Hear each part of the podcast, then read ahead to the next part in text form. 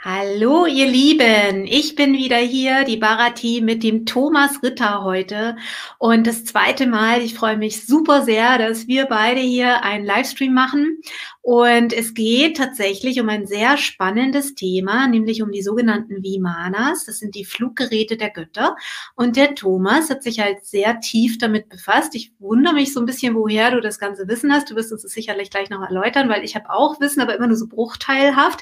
Und ich finde es doch schon sehr faszinierend, mit, mit wem oder was du da vielleicht verbunden bist, was ich alles nicht weiß, äh, dass du da so diese Überblicke bekommst über das, weil ähm, das Interessante ist natürlich, dass man äh, in Indien rumreisen kann für immer.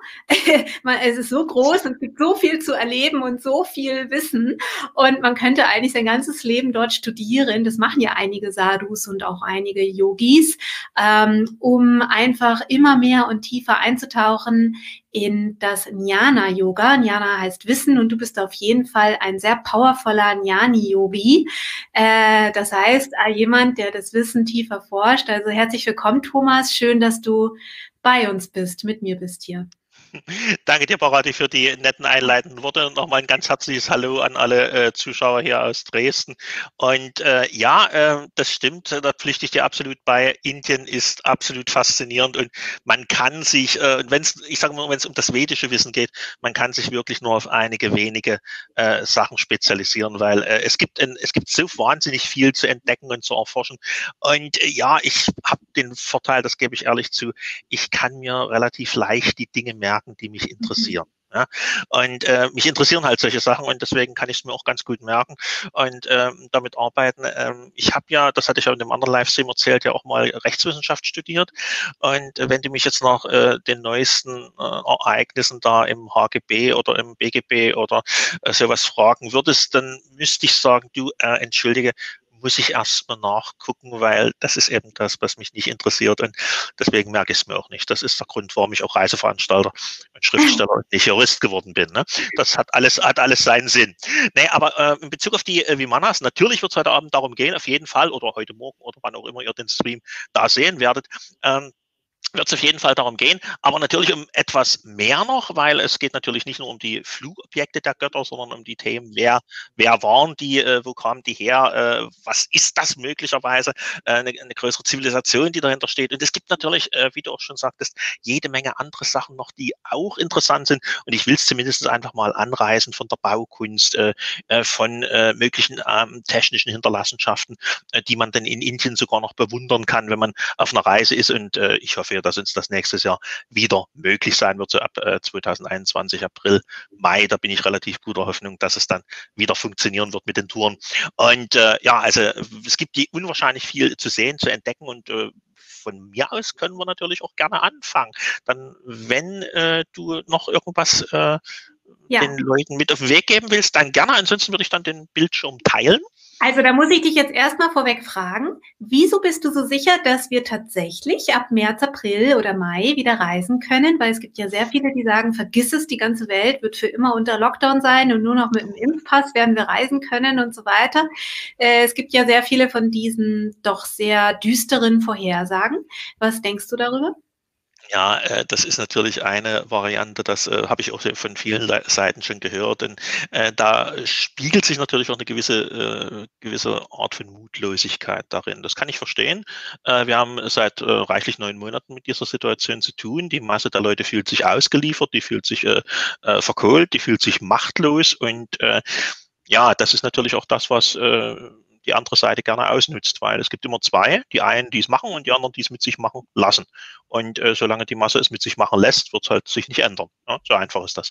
Und was mich aber bestärkt in dieser Meinung, dass es nächstes Jahr wieder möglich sein wird äh, zu reisen, ist zum einen äh, die äh, aktuelle Situation, äh, wenn ich sehe, in welcher äh, ja, man muss schon sagen, panischer äh, Art und Weise äh, hier von politischer Seite aus, von verantwortlicher Seite aus agiert wird.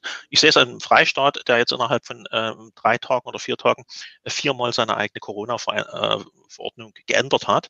Ähm, mhm. Zuerst hieß es, ähm, es dürfen Dinge des täglichen Bedarfs zumindest in äh, größeren äh, Einkaufsmärkten und äh, Supermärkten verkauft werden. Dann hieß es, nein, natürlich nicht, selbstverständlich, alles ganz furchtbar, äh, wir sperren das ab. Äh, dann gab es offensichtlich entsprechend Gegendruck äh, und dann wurde wieder gesagt, nee, nee, ihr, ihr dürft es doch verkaufen. Und dann hat man gesagt, ach nee, aber doch nicht alles, sondern wir machen es jetzt genauso wie Bayern. Und jetzt überlegt man aber schon, ob das doch richtig ist, was die Bayern machen oder ob man doch was ganz Eigenes macht. Also das zeigt eine erhebliche Unsicherheit äh, von verantwortlicher Seite und äh, der Druck wird innerhalb der nächsten äh, zwei, drei Monate so groß werden, äh, dass sich äh, äh, Veränderungen auch geben müssen. Zum anderen äh, verlasse ich mich einfach auf die Aussagen der Palmblatt-Bibliotheken. Ich äh, stehe mit unseren Kollegen in Indien tagtäglich bei äh, den Sitzungen, die ich da dolmetsche in äh, Verbindung. Und da gibt es natürlich auch sehr viele Fragen von Seiten der Gäste. Und die ja. Antwort ist immer gleich. Ab März äh, wird es wieder besser und ab äh, Juli nächsten Jahres ist die Normalität wieder zurück. und von der Seite her gehe ich einfach mal davon aus, so März, April wird es dann schon wieder möglich sein, dass wir uns dort freier bewegen. Die andere Geschichte mit den Impfstoffen, äh, naja, äh, ich sage immer, folge der Spur des Geldes, dann weißt du, warum es so passiert. Ja, ja, klar. Ich meine, das wissen ja viele. Und dennoch ist es natürlich so ein Gefühl von, ja, okay, was sollst du dagegen machen? Schön, das hört sich zumindest sehr gut an. Also ja, gerne. Ähm, beginne deine Slide. Und ähm, ich habe hier eine Frage schon. Vielleicht, äh, du kannst ja trotzdem schon beginnen, die Slide. Ach, ich, ich werfe das mal kurz rein. ne? Ja, Jürgen, ich habe es gelesen und ich danke dir für diese Frage. Ähm, ja, es sind intakte Vimanas auf dieser Erde zu finden. Es gibt welche. Und äh, ja, das Technik der Götter ist jetzt ein bisschen anmaßend. Ich gehe aber trotzdem mal weiter. Und äh, interessanterweise befinden sich diese oder eine dieser Vimanas, von denen ich weiß, die befindet sich in Indien. Und zwar in Trivandrum. In Trivandrum äh, gibt es den äh, sogenannten äh, Padmanabhaswamy-Tempel. Das ist ein äh, Tempel, der Vishnu geweiht ist, also dem Erhalter der Schöpfung, ist einer der größten äh, Tempel in, äh, berühmtesten und auch der älteste vielleicht. Es gibt sogar etliche Dokumente, die belegen, dass dieser Tempel aus einem vorangegangenen Weltzeitalter, also aus dem letzten Yuga, stammen soll. Und äh, in diesem Tempel, der den Maharajas von Travancore gehört, äh, es ist jetzt nicht der, den wir hier sehen, aber der sieht so ähnlich aus. Ne? Äh, in diesem äh, Tempel gibt es äh, eine unterirdische ja, unterirdisches System von äh, äh, Kammern und Katakomben. Äh, dort wurde auch äh, der größte und reichste äh, Tempelschatz äh, der Hindus äh, gefunden im Jahr 2011. Ich hatte das große Vergnügen, äh, mir den anschauen zu dürfen, äh, 2012 im Oktober. Äh, auf Fürsprache äh, des Maharajas von Travancore war eine ganz interessante Geschichte. Ich war in Indien unten, ich hatte von diesem Schatz gehört. Normalerweise darf man in diesen Tempel nicht hinein. Äh, ich habe mich bei dem Maharaja anmelden begleiten lassen. Und wir haben festgestellt, wir sind beides begeisterte Autofahrer. Er war damals 92, hatte mit 89 seinen Führerschein abgeben müssen, aber er sagte, sein Fahrrad ist nicht leicht, er fuhr immer noch mit. Und ähm, dann, äh, wir sind beide begeisterte Fotografen, äh, sammeln äh, Waffen und Zinnfiguren. Und ja, also wir hatten ziemlich viele äh, Themen. Es sollte eine 20-minütige äh, Audienz bei ihm werden. Es wurden drei Stunden draus. Äh, zum Schluss sagte er dann, naja, aber trotzdem mit deinem Namen, also Thomas, das ist so christlich. Also in den Hindu-Tempel kann ich dich da nicht reinlassen, weil das in Kerala ein bisschen ähm, ja, ein bisschen eigenständig im Gegensatz zu anderen Indien, weil da sehr viele äh, Religionen nebeneinander leben. Also man hat in Kerala starke christliche und muslimische Einflüsse und da legt jede Community so Wert drauf, also sich ein bisschen abzugrenzen von den anderen, äh, so dass man also als äh, Christ oder als Nicht-Hindu, sagen wir es mal so, normalerweise in diesen Tempel nicht hinein darf und auch nur die Hindus dürfen nur traditionell, also die Männer mit freiem Oberkörper und die Damen im Sari hineingehen. Aber ähm, ja, er sagt eben mit dem, mit dem christlichen Namen, das würde nicht funktionieren. Ich habe ihn dann daran erinnert, dass ich ja nicht aus einer christlichen Familie komme, sondern äh, in der DDR geboren wurde und noch nicht mal getauft bin. Und da sagt er, ach so, DDR, Ostdeutschland, äh, wo bist denn du da groß geworden? Ich sage, ja, in Dresden. Und er sagt, ach so, Dresden, ja, äh, die, die Semperoper ist, äh, die war doch schon fertig 1985. Ist das Schloss jetzt auch fertig? Kurz und gut, es stellte sich heraus, dass er äh, sich hatte im ähm, Westen Deutschlands, also in Rehau, um konkret zu sein, im Bayerischen, ähm, ausbilden lassen in einer Maschinenbaufabrik zum Prokuristen. Und die waren zweimal im Jahr, waren die in Leipzig zur äh, Frühjahrs- und zur Herbstmesse. Und während seine Kollegen dann äh, natürlich preiswert gefeiert haben, äh, hat er Kulturprogramm gemacht. Also er kannte meine Heimat äh, teilweise besser als ich. Und äh, ja, das war natürlich dann noch äh, ein Anknüpfungspunkt. Ich habe ihm ein Buch über das alte Dresden, das wollte ich ihm sowieso schenken, habe ich ihm da übergeben und das war dann sozusagen der Schlüssel zum Tempel. Und ich durfte mir diese unterirdischen Schatzkammern äh, anschauen, durfte fotografieren. Da ist ein eigener Vortrag drüber entstanden. Und äh, dann gibt es diese verschlossene Kammer B. Und äh, dort hat er mir die Funktion erzählt, das ist eigentlich ein Fluchttunnel, äh, der führt unter die Arabische See. Und unter der Arabischen See in diesem äh, künstlichen unterirdischen Hafen liegt eine Schaubar Vimana, da sind wir schon dabei. Und diese Vimanas, das sind Maschinen, äh, die im alten Indien existierten. Und äh, die Schaubar Vimana, die kann tauchen, die kann schwimmen und die kann fliegen. Und die soll bis auf den heutigen Tag dort liegen. Der Maharaja ist inzwischen leider verstorben, also hat ein stolzes Alter erreicht von äh, 94 Jahren, aber ich korrespondiere immer noch mit seiner Tochter, äh, die ist Historikerin von Beruf, hat ein wunderschönes Buch über äh, den Tempel und über die Familie geschrieben und äh, die hat mir diese Aussagen bestätigt. Also es ist tatsächlich so, es gibt diese Vimanas, aber ob sie natürlich irgendwann mal äh, zugänglich sein wird, das ist eine andere Frage, weil die Kammer ist nicht umsonst verschlossen, die hat keinen sichtbaren Schließmechanismus, sondern man muss äh, die Kammer, die mit zwei goldenen Cobra Mantras versiegelt ist, die kann man nur mit einem Mantra, ne, also diesen Worten der Kraft äh, öffnen. Und dieses Mantra, das angewendet werden muss, ist ein Garuda-Mantra, weil Garuda, dieser Vogelmensch, also der Götterbote der indischen Mythologie, halb Mensch, halb Adler, äh, der ist äh, derjenige, der in der Mythologie als Überwinder der Schlangen gilt. Und deswegen muss dieses Mantra rezitiert werden, allerdings in einer ganz bestimmten Form.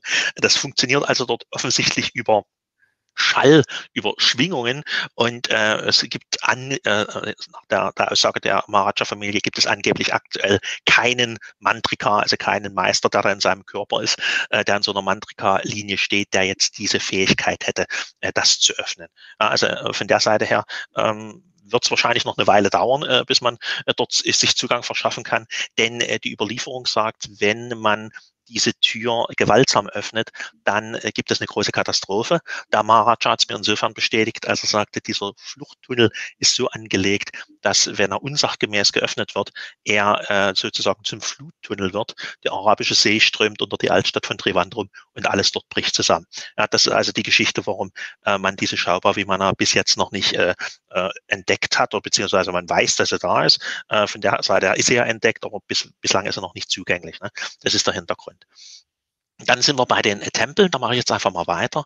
Äh, die erzählen natürlich hier die Geschichten der Götter und der Helden des alten Indien. Die, die Purana sind natürlich auch die äh, Geschichten der einzelnen Götter, also nicht nur von Vishnu, sondern auch von äh, Shiva und äh, von seiner Frau, von Parvati. Und wenn wir bei den Tempeln sind, äh, Bharati, du äh, bist sicherlich auch schon mal da gewesen in Mahabalipuram?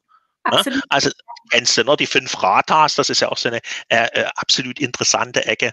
Äh, da sieht man also fünf, hier im Bild sind drei, äh, insgesamt sind es fünf äh, Tempel und ihr müsst euch vorstellen, die sind aus dem gewachsenen Felsen herausgeschnitten. Ja, und man hat von oben nach unten gebaut, was man daran sieht. Bei äh, den meisten Tempeln sind die Erdgeschosse fertig, bei dem großen hier im äh, Vordergrund nicht. Man hat irgendwann mal die Bauarbeiten abgebrochen, ja, und ähm, man weiß nicht warum. Äh, es gibt Überlieferungen, äh, wie zum Beispiel das Ramayana, dieses südindische Heldenepos, äh, das äh, sagt, dass sich dort in Mahabalipuram einstmals eine Startanlage für die Vimanas befand diese Vimanas wurden ja auch im Kampf um Sri Lanka äh, eingesetzt, der da im Ramayana beschrieben wird. Äh, Ramayana, kurz erklärt, ist äh, die Geschichte des Prinzen Ram, äh, dessen Gefährtin Sita von dem König Ravana aus Sri Lanka entführt wird. Äh, in Indien ist der Ravana immer der Böse. Wenn man dann in Sri Lanka mal ist, hört man die andere Seite der Geschichte, nämlich der Prinz Ram hatte ursprünglich der Schwester von Ravana äh, die Hand versprochen. Also er war mit ihr verlobt, er wollte sie heiraten. Dann hat er seine Sita kennengelernt und hat die Schwester von Ravana einfach sitzen lassen. Ne? Also kein schöner Zug von dem äh, Prinzen Ram, der ansonsten immer so als der ideale Partner dargestellt wird. Das ist er wohl gegenüber seiner Sita auch gewesen. Aber wie gesagt, er hatte auch äh, so äh, äh seine, seine dunkle Seite in der Vergangenheit und, und da hat also der Ravana äh, sich dann entschlossen, ähm, dem äh, Prinzen Ram eine Lektion zu erteilen und hat also äh, die schöne Sita entführt äh, in sein Sri Lanka. Und das Ramayana schildert äh, letztlich die Abenteuer, die der Prinz Ram bestehen musste mit seinen Gefährten, seinem Bruder Lakshmana und den Menschen des Waldes, also unter ihrem Anführer Hanuman. Äh, den Affen würde man heute sagen Monkeys, aber das trifft's nicht. Es sind die Menschen äh, des Waldes gewesen. Äh, darauf gehe ich da noch ein.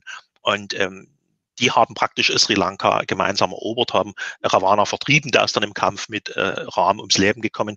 Und interessanterweise hieß eben äh, Sri Lanka im Altertum auch die Insel der Vimanas. Und man hat äh, den sogenannten Ramayana Trail erkundet Und dieser Ramayana Trail äh, beinhaltet sämtliche Plätze, sowohl in Indien als auch in äh, Sri Lanka, die mit dieser Überlieferung, diesem alten Epos in Verbindung stehen. Sowas ähnliches hat man bei uns in, ähm, in äh, Deutschland mit äh, der Sage oder der Geschichte von Perceval äh, gemacht, äh, dieser Gralsüberlieferung von Wolfram von Eschenbach. Da wollten die Wissenschaftler auch herausfinden, ob Eschenbach äh, das aus seiner Fantasie geschöpft hat oder ob da eine reale Geschichte dahinter steht. Und äh, man ist in der Literatur heute der Meinung, ähm, dass äh, Eschenbach sehr viel an äh, ja, fantastischen Elementen hat einfließen lassen oder sich halt in Volksüberlieferung bedient hat. Hm, das ist also nicht eine wirkliche reale Geschichte vom Heiligen Gral ist, die dahinter steht. In Indien war das anders. Man hat also tatsächlich sämtliche Orte wiedergefunden, die mit dem Ramayana in Verbindung stehen. Unter anderem natürlich hier die fünf Ratas in Mahabalipuram, aber auch die Orte in Sri Lanka, darunter sechs verschiedene Flugplätze, die auch so genannt werden. Also der Ort, an dem die metallenen Vögel starten und landen zum Beispiel, oder auch äh, die Teile der Vögel, das war wahrscheinlich dann der Reparaturhangar oder sowas. Und diese Plätze kann man sich heute in Sri Lanka anschauen.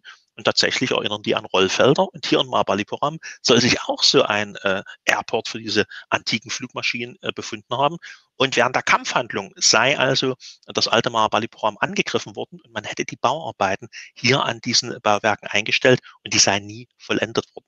Interessant ist, dass man hier zum Beispiel an diesem äh, Tempel, der so ganz typisch südindisch-dravidisch äh, gebaut ist, dass man dort äh, in den oberen Stockwerken auch äh, Darstellungen von äh, Menschentypen findet, mit denen man im alten Indien offensichtlich Handel getrieben hat. Also da sind Phönizier abgebildet, Chinesen, Griechen, äh, Malayen, Indonesier. Äh, manche sehen sogar aus wie Nubier, also sprich Leute aus Schwarzafrika, äh, andere wieder wie Leute aus Südamerika. Also äh, das ist dort alles äh, dargestellt, auch dieser Fernhandel, diese Verbindungen, die man in den alten Kulturen offensichtlich bereits gehabt hat. Äh, was die Bauweise anbetrifft, ist man sich nicht sicher, wie man es gemacht hat. Ähm, offiziell sind diese Bauwerke so etwa 2500 bis 3000 Jahre alt. Äh, dagegen spricht, dass sie bereits im Ramayana, und das ist 2500 vor unserer Zeit äh, geschrieben, erwähnt werden, und zwar als sehr alte, verlassene oder fast verlassene Anlage. Ja. Also das ist äh, das, das äh, passt alles von äh, den Zeitdatierungen nicht so äh, genau zusammen. Ähm, ist auch schwer äh, zu datieren, weil äh, Stein an sich kann man nicht datieren, aber die Bauleistung der unbekannten Meister schmälert das überhaupt nicht, denn äh, diese Bauwerke sind aus äh, einer Form von Gneis errichtet worden. Und dieser Gneis hier in Mahabalipuram ist sehr hart. Äh, der kommt auf der äh, Härteskala hinter Diamant, zwar aber noch vor Granit oder Andesit. Also sehr hartes, sehr sprödes Material, das hier in eine unglaubliche Form gebracht wurde. Man muss sich vorstellen, man hat diese Bauwerke von oben nach unten gebaut. Man sieht hier äh, diese Vimana, der Abschlussstein, und die oberen Bauwer äh, Stockwerke dieses Bauwerkes sind äh, vollendet, nur das äh, Erdgeschoss hier. Das ist wiederum unvollendet. Das heißt also, bis hierhin sind die Arbeiter gekommen, dann hat man das Ganze aufgegeben. Dass diese äh, fünf Ratas in einem solchen äh, guten Zustand sind, das ähm, verdankt man der Tatsache, dass sie bis ins 18. Jahrhundert unter Sand bedeckt wurden äh, sind. Man mhm. hat äh, die erst wieder äh, gefunden, als man eine, Holl die Holländer, die dort auch mit äh, mitgemischt haben, was die Handelsbeziehungen anbetrifft, die wollten eine Faktorei, also so einen Handelshof bauen und haben bei der Grundsteinlegung gemerkt, dass das irgendwie nicht ganz funktioniert, dass da schon irgendwas steht und haben dann lieber 15 Kilometer weiter südlich ihre Faktorei errichtet. Die Engländer haben es dann später ausgegraben und äh, ja, die richtig großen Grabungskampagnen, die liefen erst in den 20er Jahren, also äh, unter dem George Mackenzie, dem schottischen Archäologen, der ja so der große alte Mann der Archäologie da in äh, Mahabalipuram ist. Aber diese fünf Ratas sind natürlich nicht äh, das Einzige, was da merkwürdig ist, sondern da gibt es diesen Stein. Also wer schon mal in Mahabalipuram war, findet das äh, Ding immer wieder beeindruckend. Den nennt man Krishnas Butterkugel. Ja, kein Mensch weiß, wie dieser Stein dahin gekommen ist. Die Legende erzählt, wie es passiert sein soll. Äh, Krishna, das ist einer der Avatare oder der Reinkarnationen von Vishnu, von dem Erhalter der Schöpfung, von dem ich vorhin schon gesprochen hatte der äh, Krishna ist, ist sozusagen der Gott der armen Leute, der einfachen Hirten, Bauern, Arbeiter, äh, der treue Freund in der Überlieferung, ja, der, äh, der Typ, mit dem man Pferde stehlen kann, aber er ist auch der, der Schürzenjäger unter den, äh, den, den hinduistischen Göttern, denn man sagt, er hätte 16.000 und eine Freundin hätte er gehabt. Und die eine, die sei dann bei ihm geblieben, die, die Radha, das war die schönste der Hirtinnen. Und mit seinen Hirten und den Herden ist er halt durchs Land gezogen und so kam sie auch in den Süden Indiens meistens. Und äh, ja, die Herden gaben sehr viel Milch äh, die Kühe und auch die, die Ziegen und die Schafe. Und in der tropischen Hitze verdirbt natürlich Milch relativ schnell. Man hatte ja damals noch keine Kühlketten wie, wie bei uns heute. Ne? Und Pasteurisieren äh, war ja auch noch nicht angesagt. Also musste man die Milch relativ schnell verarbeiten und Krishna hat vorgeschlagen, man sollte daraus äh, Butter machen. Ne? Äh, nicht ganz uneigennützig, weil Butter ist von Kindesbeinen an seine Leibspeise gewesen. Und äh, man hat also diese Butter äh, gestampft. Dazu gibt es auch dieses passende Butterfass. Das ist eine Kernbohrung, also die größte, die ich kenne. Man sieht, dass das irgendwas Mechanisches gewesen ist hier. Ne? Das sind keine Meiselspuren. Das muss irgendwie was Maschinelles gewesen sein. Und äh, die Tiefe dieser äh, Bohrung, die beträgt rund zwei Meter zehn bis zwei 2,30 Meter, je nachdem. Und äh, der Durchmesser so 2,50 Meter hier in der, in der Art und Weise. Äh, hier haben wir gerade ein bisschen Wasser drin. Es war Monsunzeit, als ich das aufgenommen habe. Aber wie gesagt, äh, es ist sicherlich mal eine Zisterne gewesen. Für welche Zwecke äh, erschließt sich nicht ganz, weil wir haben ein zehn Quadratkilometer großes äh, Gebiet um diese fünf Rathaus, um diese äh, Bauwerke herum, auf dem sich solche äh, Spuren aus äh, der Vorzeit finden. Da sieht man, dass dort mal was Großes äh, gestanden hat, also eine wirklich bedeutsame Anlage, die aber entweder zerstört oder weitgehend rückgebaut worden ist, dass man jetzt nur noch diese Rückstände hat. Und da hat der Volksmund diese Legenden drum gesponnen. Also das hier ist der Legende zufolge das Butterfass, in dem man also die Butter für diese Riesenkugel gestampft hat. Ne? Und die Butter hat man dann natürlich an die Tempel äh, äh, gespendet und man hat sie den Bedürftigen gegeben, man hat sie vom Markt verkauft und man hat sie selber verbraucht. Aber, so die Legende, es gab noch einen riesen Berg an Butter, äh, der äh, ist hier übrig geblieben. Und, äh, ja, Krishna, der hat den für sich selbst reserviert, äh, weil er ja Butter so über alles mochte. Hat dann auch mal reingebissen, das seht ihr hier. Ne? Also das soll er schon abgebissen haben die, von diesem Stück Butter. Aber das war einfach zu viel. Ne? Also er konnte diese Menge an Butter nicht auf einen Sitz vertilgen und es kam, wie es kommen musste. Die Butter wurde natürlich in der Sonne ranzig und fing an zu stinken. Und da sagt die Legende, das war selbst dem gutmütigen Krishna zu viel. Und er hat äh, mit einem Fluch äh, diesen Butterblock verwünscht in einen Felsen und hat sie an diesem Platz gebannt. Das ist der Grund, warum diese Butterkugel von Krishna äh, seit Jahrtausenden dort in dieser seltsamen Schwebe an dem Hang in Mahabalipuram liegen soll. Schöne Geschichte, könnt ihr sagen. Äh, ja, denkt man sich aus, so abends, wenn man zusammensitzt irgendwo am äh, Feuer oder beim Abendbrot, na, da kann man sich äh, schon mal so eine, so eine Story ausdenken. Aber die Story hat einen eine Fortsetzung. Und zwar in den Jahren 1908 bis 1910 haben die Engländer in Mahabalipuram einen Leuchtturm gebaut. Ziemlich modern, äh, der ist heute noch in Betrieb und äh, der alte erfüllte einfach seinen Zweck nicht mehr, der war nur mit normalem Feuer betrieben, also das funktionierte mit der modernen Seefahrt nicht mehr. Man hat also ein modernes Bauwerk errichtet und die Engländer hatten die Idee, äh, diese Butterkugel hier, diesen Steinblock als Baumaterial zu verwenden. Man hat versucht, äh, den Stein mit Elefanten vom Hang herunter zu schieben und zu ziehen. Das hat nicht funktioniert. Die Tiere sind scheu geworden. Die Seile, die man verwendet hat, die sind gerissen. Und die Engländer haben sich dann auf moderne Technik verlassen. Die haben also zwei Lokomobilen, zwei sehr starke Dampfschlepper herangeholt, jeder mit etwa 500 PS. Und äh, es gibt alte Fotos, äh, da ist diese äh, äh, Butterkugel komplett mit Ketten beschlagen und die laufen dann über Umlenkrollen, über Seilzüge zu diesen motorisierten Maschinen. Man versucht, damit diese Kugel herunterzuzerren vom Hang. Es hat nicht funktioniert, ganz klar vorstellbar, weil die Kugel liegt immer noch da. Ne? Die Maschinen haben sich überhitzt, die Ketten sind gebrochen und äh, ja, es, es funktionierte einfach nicht. Die Aktion wurde zu teuer, man hat sie abgeblasen und die Kugel blieb, wo sie war. Äh, die Engländer haben sich das Baumaterial anderweitig dann besorgt. Für die Einheimischen war das Ganze klar, einen Stein, einen Felsblock, äh, den ein Gott an diesem Platz gebannt hat, den wird ein Sterblicher natürlich niemals verrücken können. Schöne Legende finde ich, aber äh, ja, der Wahrheitsgehalt kann man drüber streiten. Auf jeden Fall liegt die Butterkugel immer noch da und auch die Engländer haben sie nicht abtransportieren können. In ja, Tansch, ja. Äh, Thomas, ich habe da eine Frage dazu, äh, wenn ja. du noch mal zurückgehen magst zu dieser Butter. Ja, gerne. Ähm, ich kenne ja auch viele von diesen Kraftorten. Ich war auch sehr viel ähm, an Kraftorten, zum Beispiel auch in Sri Lanka, äh, wo ein Fußabdruck ist von Hanuman und habe sehr viel gesehen und so. Und es ist schon sehr beeindruckend, weil der Fußabdruck, den ich gesehen habe, der war auch über zwei Meter oder noch länger. Und, ähm, und dann steht man da so vor solchen Objekten, wie jetzt so vor so einer Butterkugel oder, oder vor so einem Fußabdruck. Und dann macht das Gehirn halt auch ein bisschen Error, oder? Und dann sagt ja. man so, wie kann das jetzt sein? Und vor allen Dingen, wie groß waren diese Wesen? Das ist auch etwas, was ich von vielen Yogis gehört habe, die auch mit mir, also insbesondere nach einer Zeit in meinem Ashram, bin ich sehr viel rumgereist und war bei Yogis. Und die haben ja auch aus diesen Palmblättern halt auch äh, Sachen auch gelesen und auch erklärt. Und die haben mir zum Beispiel gesagt, wie groß Hanuman zum Beispiel war. Mhm. Wer er wirklich war und wie groß diese Wesen waren. Und äh, die Frage, die ich da manchmal so habe, ist, ähm, ähm, verstehst, das ist ja, hört sich immer alles an wie so, eine, wie so ein Mythos und so weiter. Erst einmal, warum sind wir so klein daneben? Was ist da passiert? Irgendwie eine ja. Evolution oder nicht Evolution oder wer sind wir irgendwie?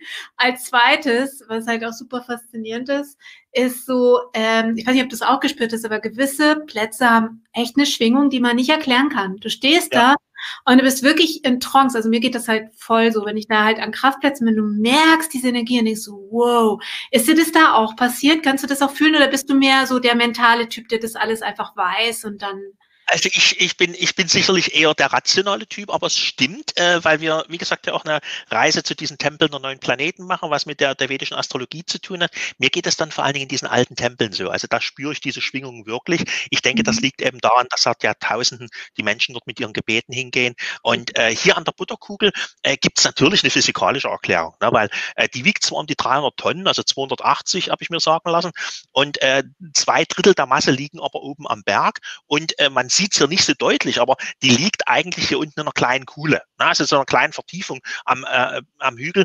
Und mir hat ein Kollege mal erzählt, also ein Ingenieur, der mit auf einer Reise war, der sagte, die Reibungskräfte sind einfach zu groß. Also die haben alle bloß versucht zu ziehen. Man hätte die erst anheben müssen aus dieser, aus dieser Vertiefung heraus und dann hätte man ziehen müssen, dann hätte es geklappt. Aber das mhm. äh, wussten die Verantwortlichen dort wahrscheinlich nicht oder dachten, es geht auch so. Also die Reibungskräfte sind es wohl gewesen. Aber äh, das eine schließt das andere nicht aus, weil ähm, die Frage, wie dieser Block dahin gekommen ist, äh, den kann die Archäologie nicht beantworten. Also das ist, das kann eine Laune der Natur sein, ja. Aber sicher ist, dass er teilweise bearbeitet ist und das heißt, es ist wahrscheinlich auch nicht der ursprüngliche Lagerpunkt.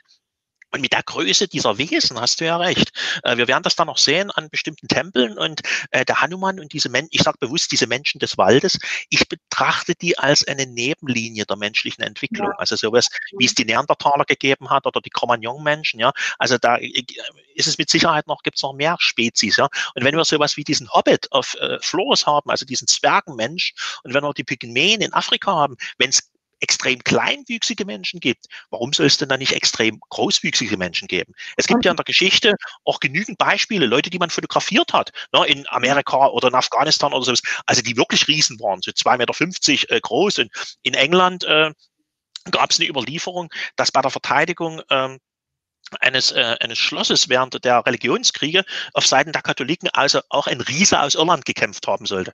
Den hat man sogar gefunden auf dem Friedhof. Das war ein, äh, ein, ein Leutnant und der Typ war 2,30 Meter groß.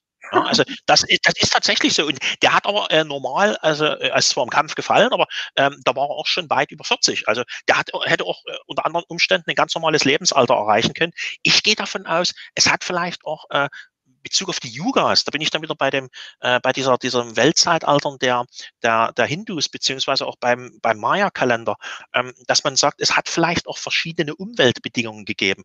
Wenn du zurückdenkst, wir haben in der er im Erdurzeitalter ja auch Riesenwachstum gehabt. Also vorne, die heute jetzt meinetwegen 30 oder, oder 50 Zentimeter groß sind, die war damals fünf oder sechs oder zehn Meter hoch. Ja, und diese, die, die äh, Dinosaurier, gut, da kann man sagen, okay, verteilt das Gewicht auf vier Pfoten, aber äh, diese Pflanzenfresser mit dem Mini-Gehirn, aber die waren auch riesig, riesig groß.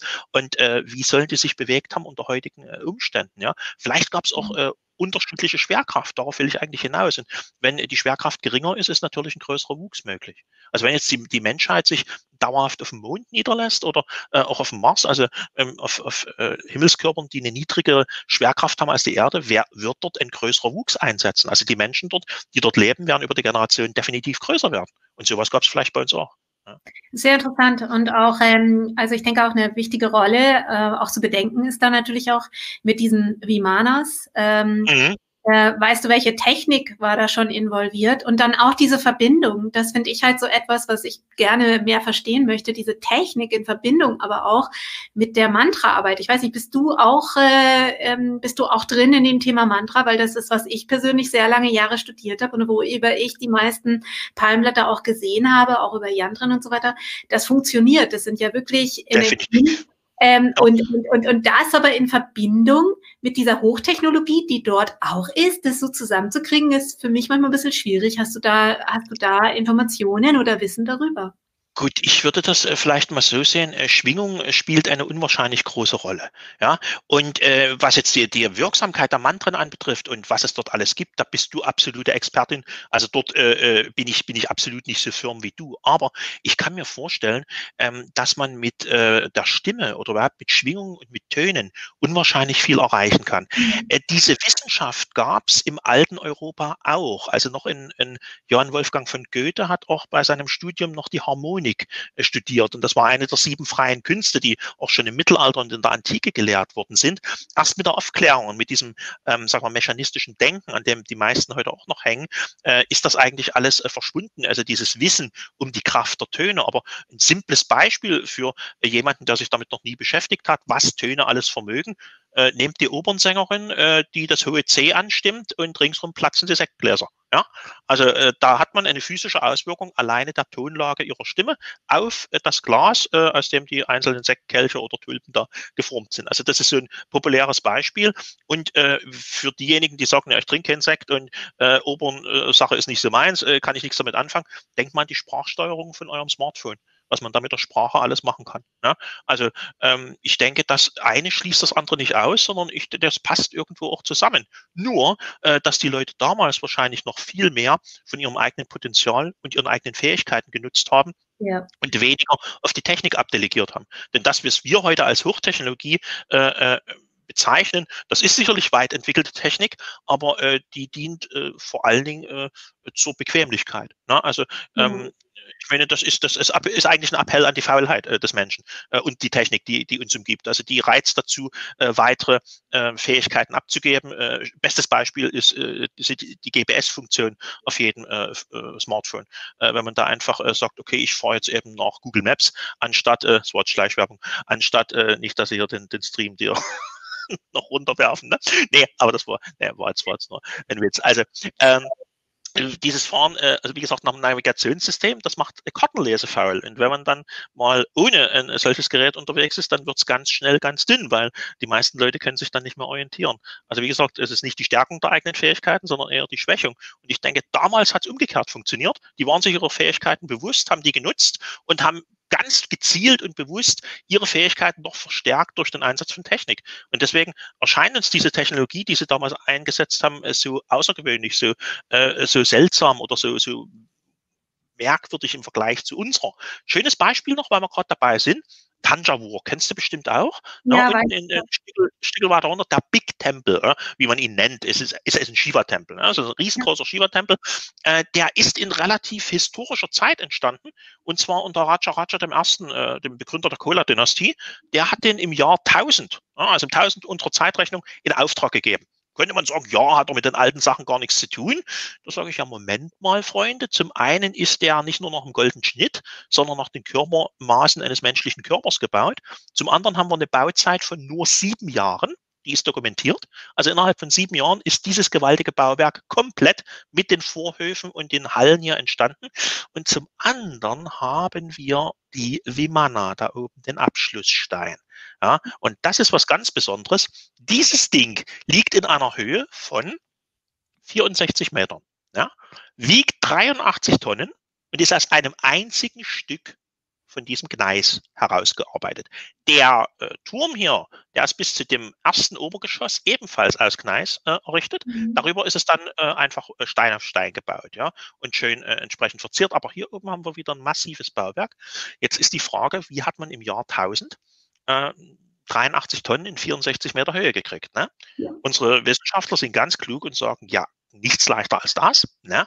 Wir haben eine Rampe gebaut. Ja, und äh, die Rampe hat man da ringsrum gebaut und dann hat man das mit, äh, mit äh, Elefanten hochgezogen und beim Abbau der Rampe hat man dann den Tempelturm außen dekoriert.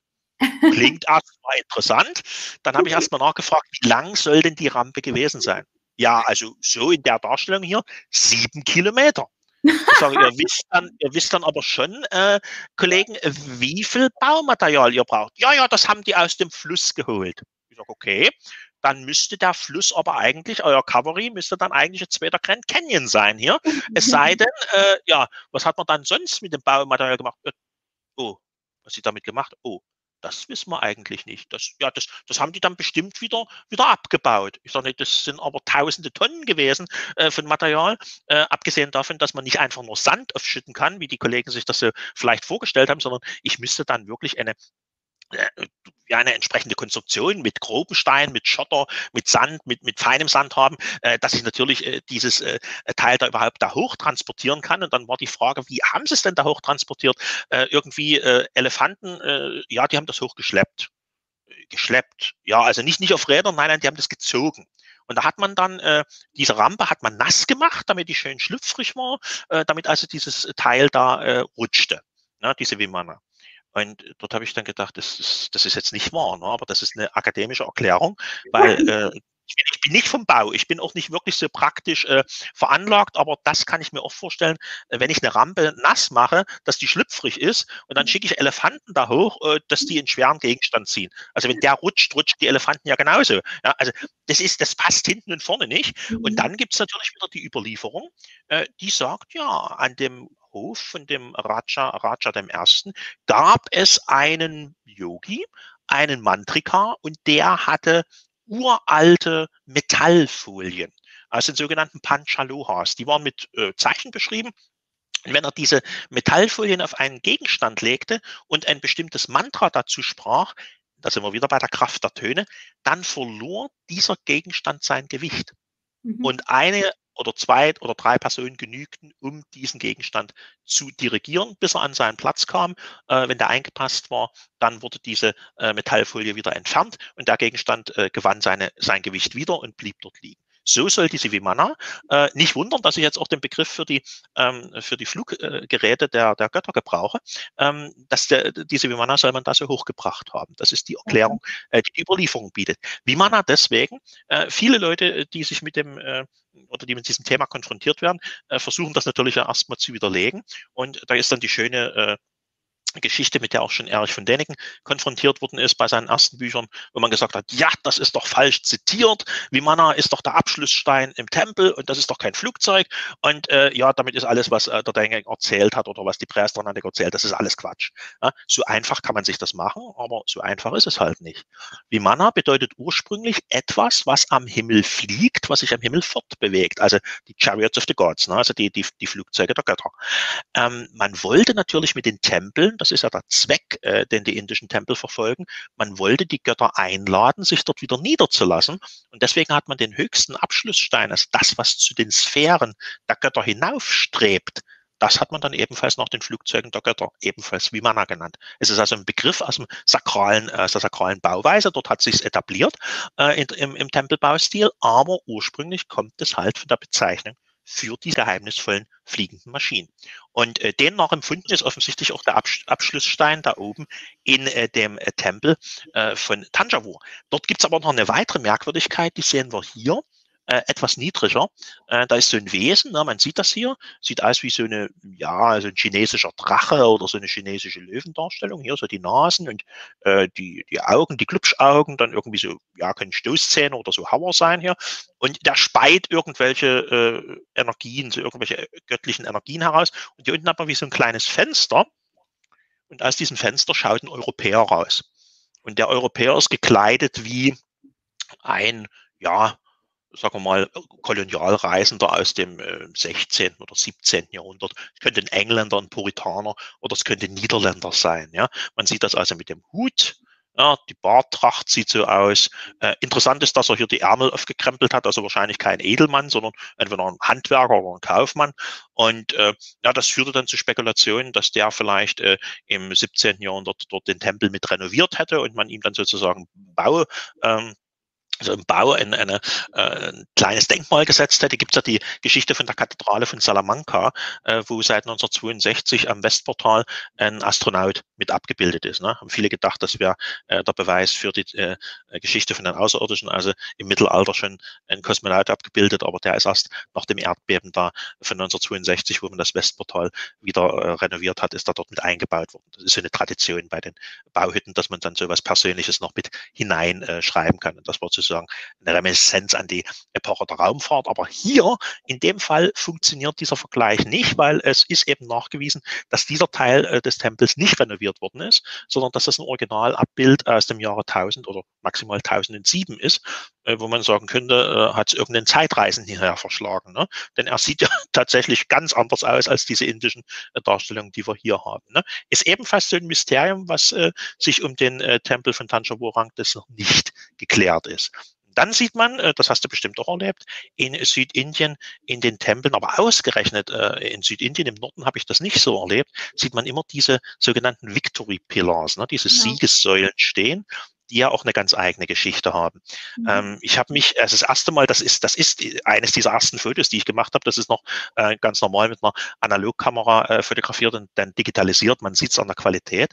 Aber das war eines der ersten Fotos, die ich gesehen habe. Und ich habe damals gedacht, dass ich 93 auf meiner ersten Reise in die Tempel gekommen bin. Jetzt bauen die schon ihre Strommasten in die Tempel hinein. Ja, das war so meine erste, meine erste Idee, bis ich dann gesehen habe, ui, das Ding hat ja gar keine, gar keine Drähte und dann, ach, das gehört ja doch irgendwie selber mit zum Tempel dazu. Das fand ich absolut faszinierend, weil hier oben sieht es wirklich aus wie so ein Strom- oder Telegrafenmast. Mhm. Und in Kanchipuram, haben mir die Kollegen im, äh, die, die Priester da im Sri Ekambranata Tempel dann die Geschichte dazu erzählt.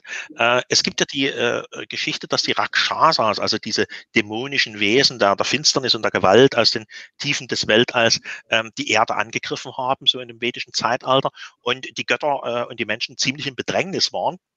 Dann haben sie die Göttin Durga geschaffen, äh, die, äh, ja, die Kriegerin, die Kämpferin, die Göttin der Energie und der Kraft. Und äh, die hat sich dann sozusagen der Sache angenommen und äh, die Menschen und die Götter verbündet in die Schlacht gegen äh, die Rakshasas geführt und hat sie dann letztlich vertrieben.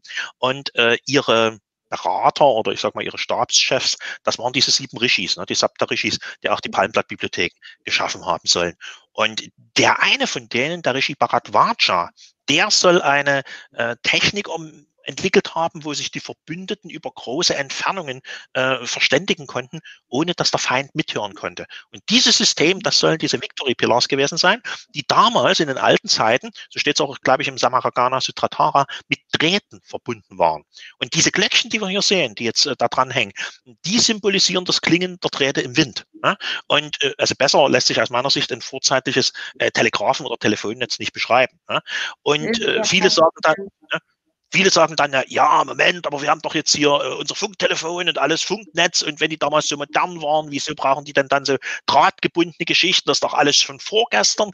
Dazu muss ich sagen, für mich macht es gerade, ich habe ja mal bei der Armee gedient und ich war auch bei den äh, Nachrichtentruppen, äh, für mich äh, macht gerade die Verbindung aus einer Bedrohungssituation, also dass man sich wirklich seiner Haut wehren musste, und dieser Technik äh, macht für mich das Ganze so glaubwürdig. Das ergibt absolut Sinn, weil auch heute ist äh, Funktechnologie äh, mit am gefährdetsten. Die kann ich relativ leicht abhören und äh, wenn wir mal in eine Situation kommen, wo es äh, nicht so äh, gut läuft, wo es, äh, wo es Ärger gibt, das erste, äh, das sage ich euch, was abgeschaltet wird, das ist äh, das Funknetz und das Internet. das lässt sich relativ leicht abschalten, so ein Funknetz und lässt sich relativ leicht stören. Habe ich aber drahtgebundene Kommunikation, dann muss ich erstmal an die Technik ran. Und das heißt, ich kann diese Technik auch schützen. Das ist also viel schwerer, wenn ich das stören oder gar äh, irgendwo kaputt kriegen will. Und deswegen ist es aus meiner Sicht äh, sehr plausibel, dass man sagt, sie haben damals in dieser Bedrohungssituation äh, dieses Netzwerk gebaut, ja, dieses Telegraph- oder Telefonnetzwerk.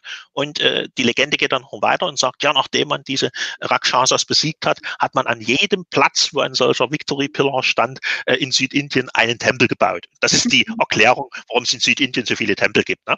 Aber okay, das ist dann sicherlich nur als Legende dann entstanden. Aber trotzdem, es sieht man auch hier diese technischen Hinterlassenschaften. Ja? Und je nachdem, äh, wie der Tempel gerade gerade finanziell ausgestattet ist, hat man eben dann äh, Kupferblech oder Bronzeblech oder eben sogar Goldblech, wie in dem Fall hier. Ne? Das ist der Sonnentempel in, äh, Coyle, äh, wo die Aufnahme jetzt gerade entstanden ist.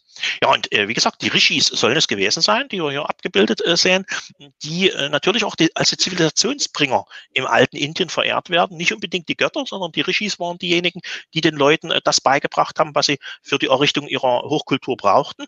Und der eine von denen, der Rishi Bharadwaja, das ist so der, der Tüftler oder der, der äh, Entdecker gewesen. Andere waren eben hier die Sänger, die Barden, ja, die Lehrer. Wir sehen, einer von den Rishis war sogar ein Gestaltwandler, also ein äh, Nagaraja, so nennt man ihn, also einer, der sowohl als Schlange als auch als, äh, als äh, Mensch auftreten konnte, also Naga-Rishi. Ja, ja, aber die, die Rishis äh, sollen, wie gesagt, nicht nur die Palmblattbibliotheken, also diesen Blick in die Akasha-Chronik gehabt haben und die, die Zukunft vorhergesagt haben, sondern sie waren auch Architekten, sie waren Landwirte, sie waren äh, ja, Volkswirtschaftler, so kann man sagen. Also sie haben den Leuten damals alles äh, übermittelt, was man zur äh, Entwicklung einer Zivilisation braucht.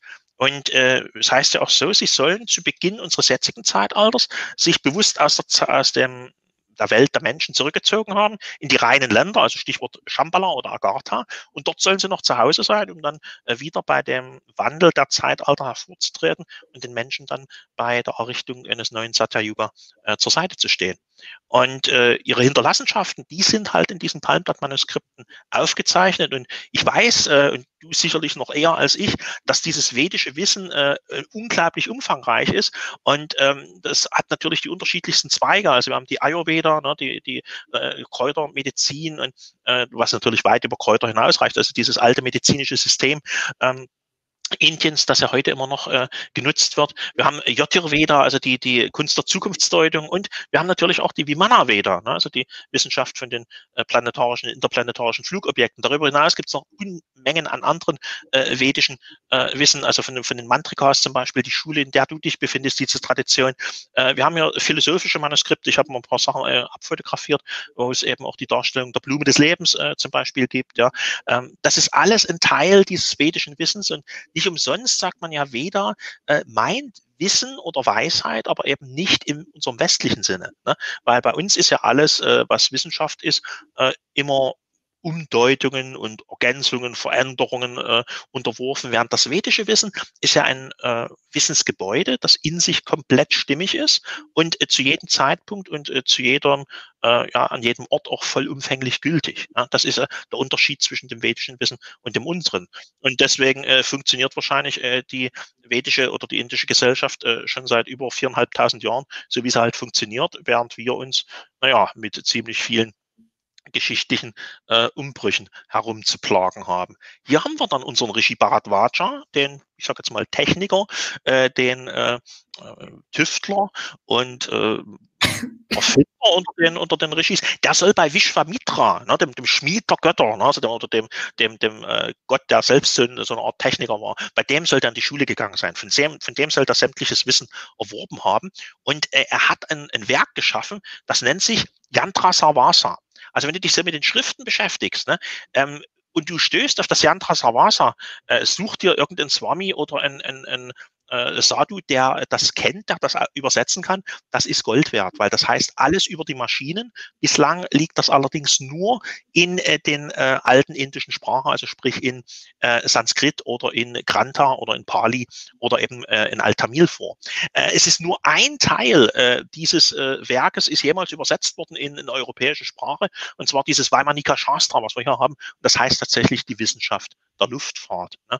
Und äh, das äh, ist ein Titelbild äh, dieser Übersetzung äh, von 1896. Äh, da ist das damals zum ersten Mal übersetzt worden an der Akademie äh, für Sanskritforschungen in äh, Mysore, in dieser äh, alten Maharaja-Stadt.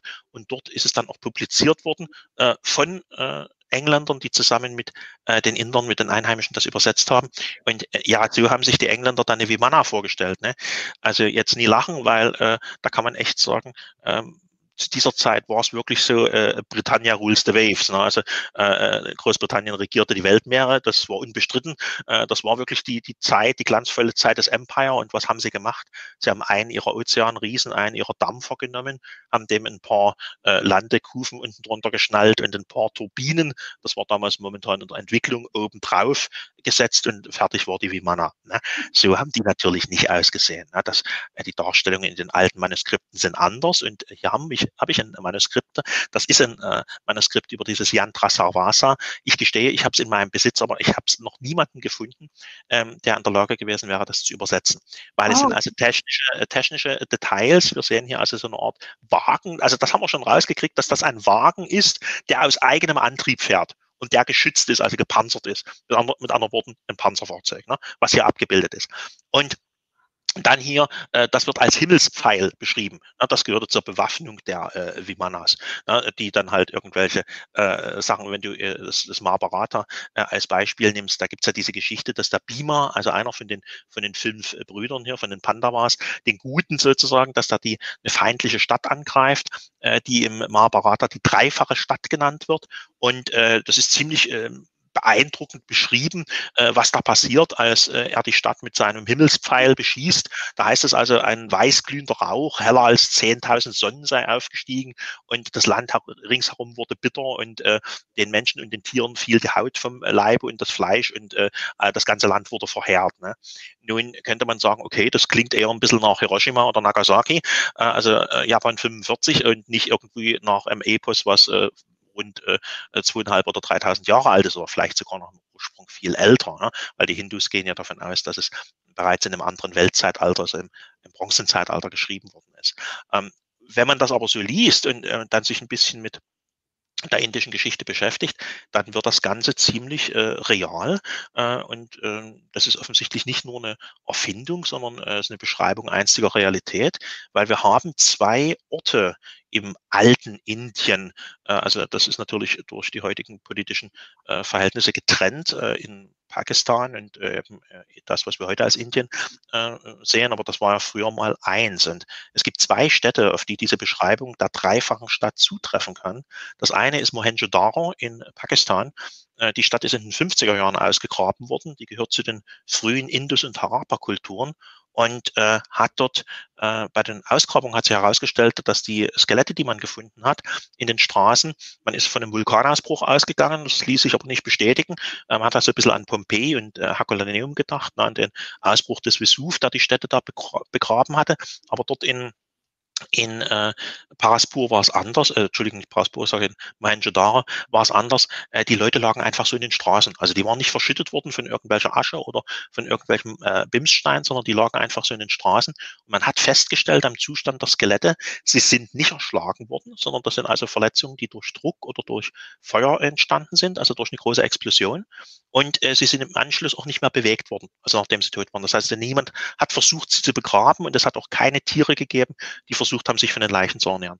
Und das eigentlich Merkwürdige war, äh, dass diese Leichen und auch die Umgebung, also die Ausgrabungsstätte, eine vielfach erhöhte Radioaktivität aufwies. Also das war, äh, was man in den 50er Jahren festgestellt hat. Und äh, seit den 70er Jahren gräbt man in der Nähe von Jodhpur in Rajasthan in Indien eine weitere Stadt aus, die heißt Paraspur. Und auf die könnte diese Beschreibung auch zutreffen, also aus meiner Sicht sogar noch eher als auf Mohenjo-Daro, weil in Paraspur darf man sich aktuell nur mit zwei Genehmigungen aufhalten, also eine von der indischen Zentralregierung, eine von äh, der Regierung von Rajasthan. Man muss ein Dokument unterschreiben, äh, dass äh, man für sämtliche gesundheitlichen Probleme, Verletzungen und so weiter selber einsteht, also dass es niemanden gibt, der einen das da ersetzt, irgendwelche Schäden. Und wie gesagt, maximale Aufenthaltsdauer sind zwei Stunden. Man trägt einen Schutzanzug inklusive Atemmaske und äh, komplett schützenden äh, Material äh, und einen Geigerzähler. Also die Ausgrabungsstätte ist extrem radioaktiv äh, und man hat dort auch äh, solche äh, Skelette gefunden, also solche Funde gemacht wie in, äh, in ähm, Mohenjo-Daro auf der pakistanischen Seite. Also beide Städte scheinen durch eine große, offensichtlich äh, ionisierende, Strahlung auslösende Explosion zerstört worden zu sein. Und äh, ja, klassische äh, Geschichte von der Archäologie. Man denkt natürlich nicht an frühe Waffen, sondern man versucht das äh, mit Naturvorgängen äh, zu erklären. Äh, aktuelle Aussage wäre, dass sich 6000 sogenannte schwarze Kugelblitze zusammengefunden haben. Dazu muss man wissen, schwarze Kugelblitze treten zwar auf, allerdings nur sehr vereinzelt. Also es gibt ein knappes Dutzend von Sichtungen, die allesamt sich in sehr hohen äh, Regionen abgespielt haben, also fast schon an der Grenze zur Stratosphäre. Das waren also immer ähm, Flugzeugbesatzungen, die diese schwarzen Kugelblitze da gesehen haben und meistens waren es experimentelle äh, beziehungsweise wissenschaftliche Missionen, äh, die denn da auf der Spur waren. Also 6000 von diesen extrem seltenen äh, Plasmoiden hätten sich zusammenfinden müssen, dann gezielt auf eine solche Stadt heruntersinken und dann äh, in entsprechender Höhe explodieren müssen, um die Stadt eben zu zerstören. Also das ist dann das, was man als Zufall beschreibt. Ähm, für mich nicht sonderlich glaubwürdig. Also wenn man vor allen Dingen so historische Quellen hat, wie eben das Mahabharata, das zeigt, dass da offensichtlich äh, antike Technik im Spiel gewesen ist, die da unseren zumindest ebenbürtig war.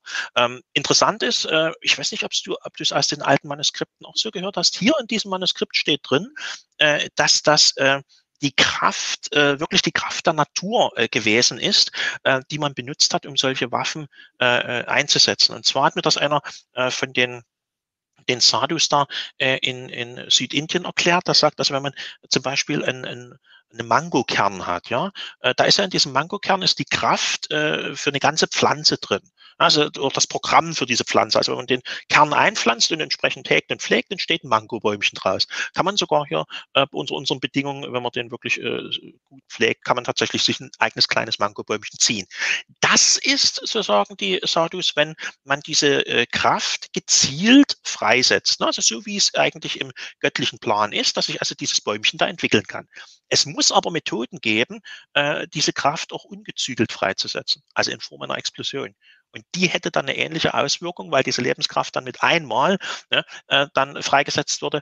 Das, was eigentlich auf Jahre oder Jahrzehnte äh, angelegt ist äh, für, den, für das Wachstum äh, des Baumes, wenn man das mit einmal freisetzt, hätte das so eine ähnlich verheerende Wirkung wie eben eine Atombombe.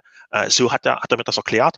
Ähm, ich finde es ganz interessanter äh, Vergleich. Und man sieht ja in dem Manuskript, es gibt ja wirklich so Hinweise auf diese ähm, auf diese antike äh, oder beziehungsweise vorzeitliche, so muss man sagen, auf diese vorzeitliche äh, Technologie, die bis heute überliefert ist, aber äh, man findet äh, relativ wenige Leute, die sich damit wirklich beschäftigen. Das ist aus meiner Sicht das Problem. Hier haben wir zum Beispiel ein Manuskript, in dem eine sogenannte äh, Pushpak-Vimana beschrieben wird. Ne?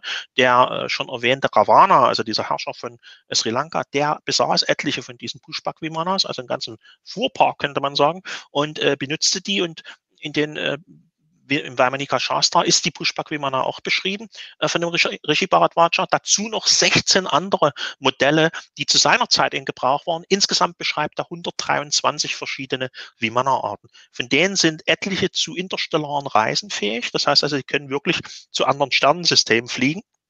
Das ist etwas, äh, woran wir immer noch arbeiten. Also in unseren Science-Fiction-Filmen funktioniert's, aber in der Realität noch lange nicht.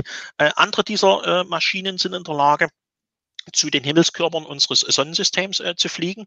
Ähm, das ist aber so beschrieben in äh, den einschlägigen Texten da im Vaimanika Shastra, so wie äh, wir das gemacht haben, ähm, wo wir gesagt haben, lass uns doch mal sp äh, spontan einen Livestream über die Vamanas machen. Ne? Wir machen das heute Abend einfach mal und äh, ja, wir, wir äh, erzählen einer praktisch anderthalb oder zwei Stunden mal über die Vimanas. So spontan äh, liest sich dann in den alten Texten meinetwegen ein Flug zum Mars oder zur Venus oder zum Jupiter.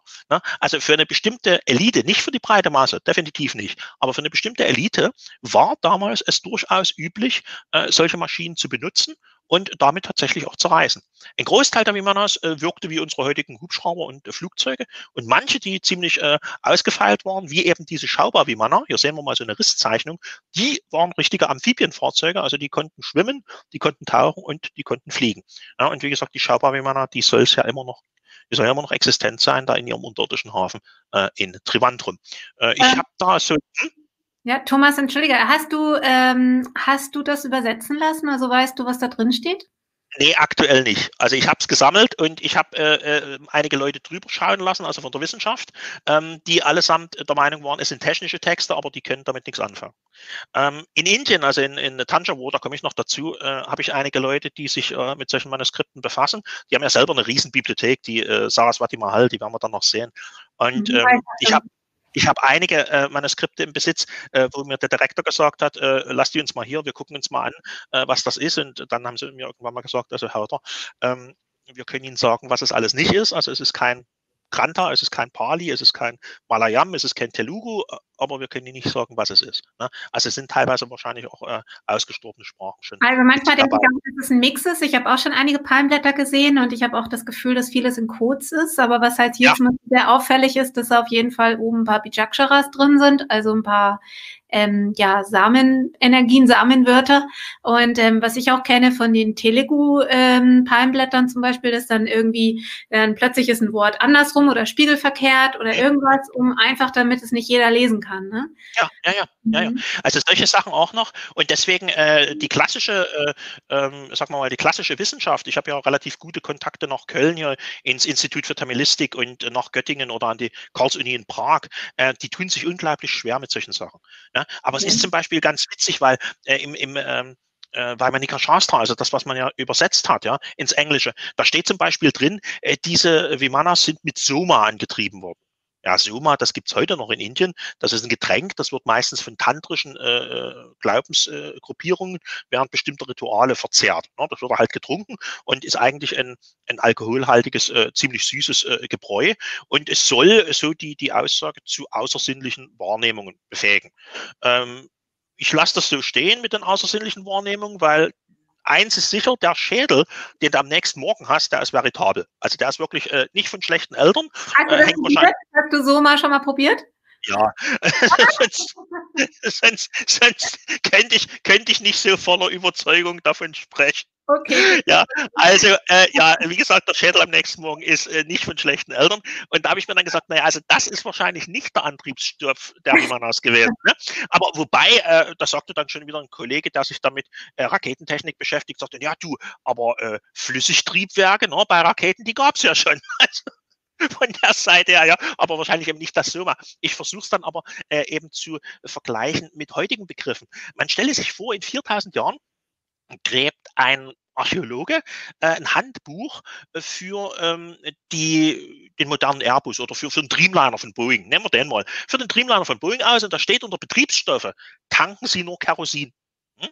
Da wird er sich in 4000 Jahren auch sagen, um Himmels Willen, was ist denn Kerosin? Ja, wir wissen das heute, dass es Flugzeugbenzin ist, aber ob das in 4000 Jahren noch bekannt ist, äh, das ist die große Frage.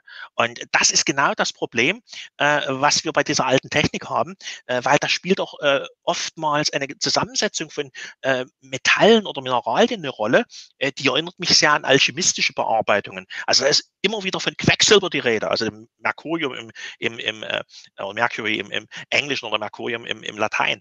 Ja, das spielt bei den, wie man das bei dem Antrieb auch eine ganz große Rolle. Teilweise auch bei den Waffensystemen. Äh, aber wir wissen alle, dass äh, Quecksilber, so wie wir es kennen, ja ziemlich giftig ist. Äh, ich habe in in Myanmar andere Erfahrungen gemacht. Da gibt es also Mönche, die am Inlesee alchemistisch arbeiten und die haben mir von meiner Frau und mich zwei Amulette, also zwei Yantras gefertigt. Die sind aus Quecksilber, die sind aber massiv. Also die kann man wirklich um den Hals tragen, wie so ein kleines Amulett und außer dass sie abfärben, wenn es eben nicht gut geht. Äh, das ist dann so wie beim, beim, wenn man Silberschmuck trägt und äh, der beschlägt dann halt so, wenn man irgendwelche ähm, wenn es einem irgendwie körperlich oder, oder so nicht gut geht. Äh, so ähnlich ist die, die Wirkung, aber ansonsten sind die, ist dieses Art von Quecksilber äh, nicht, nicht giftig. Also in äh, Freiberg, in der Bergakademie, hat man die, die Hände über den Kopf zusammengeschlagen, als ich da angekommen bin, habe gesagt, guckt euch das mal an, das ist Quecksilber. Und erstens wollten sie es mir nicht glauben, haben gesagt, das ist Blei. Dann haben sie es getestet und haben festgestellt, es ist reines Quecksilber und waren völlig entsetzt, dass man sowas einfach auf der blanken Haut trägt und dass da nichts passiert. Aber eine Erklärung gab es trotzdem nicht. Ne? Also das, denke ich, ist das Problem, was wir haben, dass wir es dort mit einer anderen Technik zu tun haben, äh, die wir so äh, nur ansatzweise vielleicht verstehen und äh, dass ja auch von Seiten äh, ja, der modernen Wissenschaft nicht unbedingt auch der Wille da ist, sich mit solchen Themen zu beschäftigen. Ne? Also dass, äh, dass die Alten das noch wissen, das sehen wir hier zum Beispiel. Äh, das ist so ein, äh, eine Darstellung, wie wir es aus Sri Lanka kennen. Ne? Das ist die Vimana, äh, so ein Modell, das kann man dort heute noch äh, fertigen lassen, ist nicht ganz billig, aber äh, wird heute dort noch, noch, hergestellt und das soll die Vimana nicht aus äh, dem Ramayana, ne? nicht, nicht, nicht von dem, sondern von dem Prinzen Mahinda äh, gewesen sein. Mahinda war der Sohn von Ashoka und Ashoka war ja der erste buddhistische Herrscher in Südindien. Der war ein ziemlicher Halotri und ein ziemlich großer Kriegsherr, bevor er sich dann halt äh, zum Buddhismus bekehrt hat und dann wollte er noch Gutes tun und die Lehre von Buddha in die ganze Welt Tragen. Und sein Sohn hat er als, als Emissär, als äh, Botschafter, als Ambassador da nach Sri Lanka geschickt. Und äh, um da Eindruck zu machen, ist er halt nicht mit dem Schiff gekommen, sondern äh, mit so einer Vimana. Und hat tatsächlich äh, die, äh, das Gehör des äh, dortigen äh, Königs Tissa gefunden, der da bei Mehitale, das ist übrigens der Platz der Vögel, also praktisch so ein alter äh, Flughafen, der da bei Mehitale gerade ein Jagdlager hatte. Und als er eben diesen fliegenden Botschafter gesehen hat, war auch geneigt, seiner Botschaft äh, das Ohr zu leihen. Und äh, so wurde dann die erste Mönchsgemeinschaft in äh, Sri Lanka gegründet und äh, inzwischen ist ja der Buddhismus dort Staatsreligion. Ne? Und das soll also von Mahinda dort importiert worden sein. Hier nochmal ein anderes Bild von einem ähnlichen Modell. Man sieht also, dass das so eine Art Cockpit hier auf dem Rücken hat. Ne? und äh, sieht aus wie ein Schwingflügler. Ne? Erinnert ein bisschen an Flug, an, an, an, an, natürlich schon an ein Tier, ne? also ein Vogel, aber welcher Vogel hat hier sechs Beine? Ne? Also so hier unten. Ne? Das ist alles ein bisschen seltsam. Äh, hat schon irgendwelche technischen Sachen auch mit diesen äh, Ketten hier. Das sieht aus wie, eine, wie so eine Kettensteuerung äh, beim Schwingflügler. Ähm, man sieht dann auch so alte Darstellungen wie hier. Äh, die sind dann wieder aus dem äh, Ramayana, weil wir haben ähm, den den Prinz Ram äh, dargestellt, wir haben Hanuman äh, dargestellt und Lakshmana, wie sie halt mit diesen Vimanas unterwegs sind und dann eben die Städte hier äh, von, äh, von äh, Sri Lanka bombardieren. Ne? Das sehen wir eben hier auch. Und hier oben, das ist der Kubera, weil der Kubera war eigentlich der, der erste Eigentümer einer solchen Vimana und äh, der Ravana hat ihm eigentlich die, die Vimana nur abgeluchst und hat die dann nachbauen lassen. Also Kubera ist äh, im Hinduismus, für alle, die dies nicht wissen, ist der Gott des Wohlstandes und der, der des Reichtums eigentlich, ja, des materiellen Reichtums. Und der wollte also den, den Reichtum äh, über die ganze Welt verteilen und weil er selber äh, äh, gehbehindert war, hat ihm also der Vishwamitra, äh, der Schmied oder der Ingenieur der Götter, äh, die erste Vimana gebaut. Das ist der Hintergrund, wie die Vimanas in die Welt gekommen sein sollen. Und äh, natürlich gibt es auch diese Götterkriege, wie sie im Mahabharata beschrieben sind. Und hier sehen wir also ähm, den Arjuna, also den Bogenschützen da aus dem äh, von den Pancha, äh, Pancha äh, äh, die sind fünf Brüder, ne? Den, nicht Pancharata, sondern Pancharata sind also die fünf, die fünf Brüder, ne? Das sind diesen Pandavas. Und äh, ja. der schießt ja hier, der schießt ja hier eine dieser Himmelsstädte gerade ab. Natürlich eine Darstellung aus dem 19. Jahrhundert. Er macht es hier mit Pfeil und Bogen, aber eigentlich ist damit so ein Himmelspfeil gemeint. Heute würden wir sagen, es war einfach eine Raketenabwehrstellung, die hier in Aktion war und offensichtlich so eine äh, fliegende Maschine da äh, tatsächlich vom Himmel geholt hat. Ne? Das äh, wird eben in diesen Überlieferungen auch beschrieben. Also die waren nicht nur für den friedlichen Einsatz und für Forschung Forschungseinsätze, sondern es gab auch eine militärische Luftflotte, wie es die heute bei uns auch gibt. Und in Indien, in Südindien, im Kailash-Tempel in Kanchipuram finden sich eben auch diese Darstellungen. Also das ist hier ähm, meines Erachtens nach müsste es eine, eine, äh, eine Vishnu-Darstellung sein, weil wir hier diesen Diskus äh, haben. Äh, manche sagen aber auch, es wäre Shiva, also das ist nicht so ganz, äh, ganz ersichtlich, weil es ist eigentlich ein Shiva-Tempel, der Kailash-Tempel. Äh, äh, der ist inter interessanterweise aus importierten ägyptischen Sandstein erbaut. Da gibt es in Ägypten eine Inschrift, die sagt, wie viel äh, Tonnen, ich sage es mal umgerechnet hier auf, unser, auf unsere Maßeinheit, wie viel Tonnen äh, Sandstein der Pharao den Indern geschenkt hat. Und äh, in Mahabalipuram hat man in diesem ältesten Tempel Inschriften gefunden, wie viele Elefanten man gebraucht hat, um äh, dieses Geschenk der Ägypter von Mahabalipuram nach Kanchipuram zu transportieren, um diesen Tempel zu bauen. Der okay. sollte ursprünglich ein Jaina-Tempel werden. Äh, dafür sind auch diese, diese Meditationsnischen. Das ist eigentlich so ganz typisch für die Jainas. Äh, die kennen ja eigentlich keine Götter. Das ist eine, eine vorhinduistische Religionsgemeinschaft und die haben ihre 24 20 Weisheitslehrer und die vergöttlichen sie. Also das sind sie für sie die Wegbereiter äh, zur Erlösung, die Wegbereiter hier zur Moksha. Zur, also das äh, finde ich jetzt irgendwie ganz kurios, diese Verbindung zwischen Ägypten und Indien. Ähm, denn ich habe da mit einigen Yogis auch drüber geredet, die halt sagen, nein, ähm, erst war Bharat da, also halt das Land der Götter war zuerst der Fuß drauf gesetzt von den Indern. Davon mhm. sind viele der ähm, Inder, also der Sadhus, die ich kenne, absolut von überzeugt. Um, und äh, was ist da die Verbindung? Was weißt du darüber? Also ich äh, gehe davon aus, dass sich das durchaus nicht äh, ausschließt. Das, was äh, die, die Sadhus, mit denen du gesprochen hast, Barat nennen, das würde ich als äh, das Ramayana-Imperium übersetzen. Und das war tatsächlich äh, ein mächtiger äh, Staatenbund, der weit mehr umfasste als das heutige, äh, das heutige Indien. Also das ging dann noch weiter Richtung äh, heute Myanmar, Kambodscha.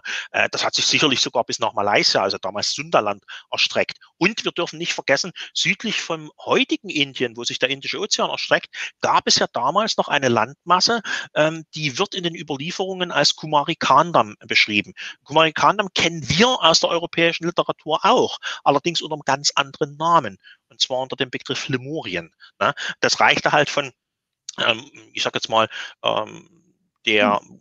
Küste von Madagaskar im, im Westen bis nach Australien im Osten. Und das würde erklären, warum die äh, Tamilen, also die dravidische Bevölkerung, da gehört ja vor allen Dingen die Tamilen dazu, aber auch die Einwohner von äh, Kerala und von Karnataka, Teile von Maharashtra, also diese südindische Bevölkerung, warum die völkisch verwandt ist mit den äh, Aborigines in Australien und mit den Melanesien in der Südsee. Ja, das würde unter den heutigen äh, Bedingungen wäre das schon ein bisschen seltsam, dass es da so große äh, Verbindungen gibt. Aber äh, die Tamilen selber sagen, ja, ja, äh, das hier ist nur unsere Zuflucht. Also unsere Vorväter mussten sich dann absetzen, weil ihre eigentliche Heimat untergegangen ist äh, infolge von kriegerischen Auseinandersetzungen. Und äh, die einen sind halt hierher gegangen und die anderen, die sind halt eben nach Australien und dann weiter noch in die Südsee gegangen. Deswegen hängen wir da alle zusammen. Und ist tatsächlich so, also wenn ich unseren Swami Srinivasan sehe, unseren einheimischen äh, Begleiter in Indien, äh, der wirkt so wie ein kleiner Aborigine. Also das, äh, da habe ich zu den, wenn ich mit den Kollegen am Uluru unterwegs bin in, in äh, Australien und sehe ihn da gleich, also das ist wirklich von der Statur her und vom, vom Aussehen äh, gibt es da sehr große Übereinstimmungen. Das ist wirklich eine Völkerfamilie. Und die erklären das auf diese Weise, äh, so dass dieses Ramayana-Imperium äh, ein ziemlich äh, ja, weitreichender äh, Staatenbund gewesen ist. Und äh, dieser, diese Aversion, die sie gegen Ägypten haben, äh, könnte ich mir vorstellen, dass es äh, auf eine uralte Rivalität zurückgeht, und zwar zwischen dem Ramayana-Imperium auf der einen Seite, also sozusagen den Herren da im Südostasien, und dem Atlantischen Imperium äh, auf der anderen Seite. Ja, diese Insel da im äh, Zentralatlantik, die dann irgendwann mal äh, versunken ist. Entweder, man sagt manchmal durch kriegerische Auseinandersetzungen, andere selbst verschuldet. Äh, ich gehe eher davon aus, dass es Natur, eine Naturkatastrophe gewesen ist, denn vor rund 10.000 Jahren, also genau gesagt am äh, 15. August äh, 8474 vor unserer Zeit, schlug in der heutigen Karibik ein gewaltiger Planetoid oder ast großer Asteroid, kann man sagen, ein. Äh, die Hinterlassenschaften findet man heute noch. Das sind zwei tiefe Löcher in der sogenannten Puerto Rico-Schwelle und in äh, äh, dem Gebiet der heutigen USA äh, findet man in den Staaten North und South Carolina das sogenannte Carolina-Trichterfeld. Wenn es interessiert, einfach mal googeln. Ja, das sind riesige Einschlagkrater von ähm, solchen Teilen eines Asteroiden oder eines kleinen Planetoiden. Und äh, das hat natürlich da eine weltumspannende Naturkatastrophe ausgelöst, die wir überall auch in den Kulturen finden, nämlich in Form der Sintflut. Und ähm, wenn da tatsächlich dieses äh, Herz äh, des Atlantischen Imperiums sich mitten im Atlantik befand, in Form dieser großen Insel, dann saßen die, um es salopp zu sagen, mal in der ersten Reihe. Also die haben es mit Sicherheit nicht überstanden, diese Katastrophe. Und äh, vorher, äh, denke ich, haben äh, sowohl das Atlantische Imperium auf der einen Seite als auch das Ramayana oder das Rama-Imperium auf der anderen äh, um äh, die Vorherrschaft konkurriert. Und deswegen äh, kommt immer noch so die Idee, wir waren die Ersten und von uns stammt das. Und äh, ja, äh, die anderen, die Ägypter sagen, nee, nee, also wir waren das. Ich würde eher so sagen, äh, Ägypten war sozusagen eine Grenzmark äh, des Atlantischen Reiches, so die maximale Ausdehnung Richtung Osten, möglicherweise noch bis ins Zweistrom Land, also das, was heute Irak ist, äh, dass es dort noch äh, solche Sachen gab. Und dann fing der Einflussbereich, der Einflussbereich von Barat an. Äh, das war also sozusagen das Grenzland. Und als dieses äh, Zentrum des Atlantischen Reiches nach der Katastrophe wegfiel, also vor rund 10.000 Jahren, haben die dann in Ägypten und in anderen Ländereien dort versucht weiterzumachen. Also wer, über, wer übrig geblieben war, für den musste das Leben ja irgendwie weitergehen man hat dann immer auf dem Level versucht, dass man hatte, äh, das möglichst zu erhalten. Also für eine Entwicklung gab es dann aufgrund äh, der eingetretenen Katastrophe erstmal keine weiteren, keinen weiteren Spielraum. Man musste erstmal sehen, äh, dass man so weitermachen konnte, wie es ging. Hat offensichtlich nicht funktioniert.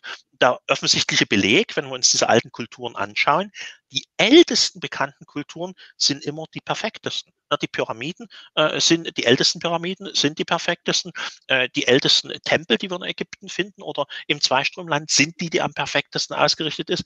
Dann geht's halt äh, in der Entwicklungs äh, ziemlich abwärts. Irgendwann fängt sich das Ganze mal, man hat dann wieder eine Weiterentwicklung, das sind dann die mittleren Reiche, dann gibt es wieder so eine Zwischenzeit, wo alles verfällt und dann hat man die jüngeren Reiche, na gut, und dann kommen die äh, Ptolemäer und äh, die Römer schon und na gut, das ist dann schon, ist dann schon eher äh, diese Neuzeit oder also das, was wir als, als klassische Antike sehen, ja. Da ist dann von dem alten Wissen noch relativ wenig nur äh, übrig. Also Gibt sicherlich noch ein paar Sachen, aber äh, das ist nicht mehr, nicht mehr der Rede wert. Und äh, das ist aber sicherlich äh, die Verbindung zwischen äh, Ägypten oder sagen wir mal den, den anderen Ländern da im mediterranen Raum und äh, Indien. Also man kannte sich schon vorher und man hat dann irgendwann mal wieder an diese Handelsverbindungen angeknüpft und hat versucht, alte Sachen da wieder, wieder aufleben zu lassen. Ne? Weil die Erinnerung noch da war, ja, da gab es doch vorher schon mal was. Und hier eben in, in diesem äh, Tempel ein Farbauftrag, den wir hier sehen, der ist zum letzten Mal vor 1800 Jahren erneuert worden. Und da sehen wir hier eindeutig auf der rechten Seite eine Flugscheibe. Eine sogenannte Rukma Vimana. Wenn wir noch mal ein bisschen näher rangehen, so schaut sie aus. Wir sehen also hier, ne, die kann man sagen, es ist ein bisschen beschädigt ne, von, der, von der Färbung her, klar. Man sieht hier, ich würde mal sagen, die Führerkanzel, man sieht hier äh, irgendwelche Bullaugen, äh, dann tatsächlich die, ja, die die UFO-Form, ne, fliegende Untertasse. Und hier natürlich auch den, den Abgasschweif, äh, so könnte man das interpretieren. Ne, also, dass es offensichtlich technisch angetrieben ist. Und interessanterweise, solche Darstellungen habe ich auf meinen Reisen in Südindien äh, in Bildform nur in diesem Tempel entdeckt. Nur dort, nirgendwo sonst. Ähm, das sieht so aus, als ob die äh, Schöpfer dieser, dieser Malereien uns wirklich darauf hinweisen wollten, hey, guckt euch das an. Äh, daher kommen unsere religiösen Symbole. Deswegen haben unsere Götter alle so einen Schirm, äh, weil das war mal äh, die Vimana, das war mal, äh, waren diese Chariots of the Gods, das waren halt die, die Fahrzeuge, die die Götter verwendet haben. Hier seht ihr mal den Ursprung, deswegen stellen wir, stellen wir euch das so dar. Äh, so könnte ich mir das äh, interpretieren. Dass man also wirklich hier neben den klassischen Szenarien, den klassischen Attributen äh, der Gottheiten eben dann auch so eindeutig technische Sachen findet. Interessant ist, dass äh, die Archäologen und äh, die Historiker, die sich damit beschäftigen, alle sagen, hey, ja, das ist fotorealistisch, würde ich auch bestätigen. Also man schaue sich den Schmuck an, man schaue sich den Gesichtsausdruck, die Handhaltungen, ne, die Details äh, in der Bekleidung, in dem, der, der, ähm, der Ausschmückung des äh, Gemäldes an. Und das ist alles fotorealistisch. Aber hier bei der Rukma-Vimana, ja, das haben dann die Maler, das haben sie sich sozusagen aus den Fingern gesogen, das ist Fantasie, das ist, ja, da hat man dann eben äh, irgendwas äh, dahin gemalt, eben um zu zeigen, wie mächtig die Götter waren. Das ist so die offizielle Erklärung, wo ich sage, na Leute, da müsst ihr euch mal entscheiden. Also entweder ist es fotorealistisch oder es ist Fantasie. Ne? Aber äh, auch für dieses Gerät, was hier schwebt, müssen die Künstler irgendein Vorbild gehabt haben, wenn sie so fotorealistisch gemalt haben. Und hier haben wir noch so eine weitere. Äh, Warte mal äh, ganz kurz bitte. Wir haben hier noch eine Frage von Jürgen. Gibt es weitere? Ja, ja. aber gerne. Ja, gibt es weitere Hinweise über Vimanas und Zeitreisen wie bei dem Bild von dem Holländer mit dem Hut? Ja, bei den Vimanas sind wir jetzt gerade. Zeitreisen, ähm, ja, in bestimmten äh, Legenden äh, gibt es solche Sachen und es gibt auch bei uns im europäischen Raum, aber wenn wir jetzt auf Zeitreisen noch kommen, das sprengt dann ein bisschen den Rahmen, da können wir sicherlich mal was eigenes machen. Es gibt aber auch Hinweise tatsächlich in Form von christlichen Reliquien, äh, Verehrungen, äh, gerade in äh, Stichwort Reggio in Kalabrien, aber auch äh, bei Algeciras in Gibraltar äh, und im Kloster St. Marienstern in der Lausitz äh, werden ähm, Hinterlassenschaften von Heiligen äh, verehrt, äh, die definitiv keine Knochen sind, sondern die eben nicht nur so aussehen, sondern auch bei der chemischen Analyse sich als sehr alter äh, bearbeiteter Kunststoff herausgestellt haben. Ich sage bewusst Kunststoff. Also es ist äh, nichts Natürliches, es ist etwas Künstliches, was aber bei seiner Auffindung bereits Jahrhunderte oder Jahrtausende alt gewesen ist. Und das ist entweder ein Zeichen für eine vorangegangene Zivilisation oder dafür, dass es Zeitreisen gegeben hat.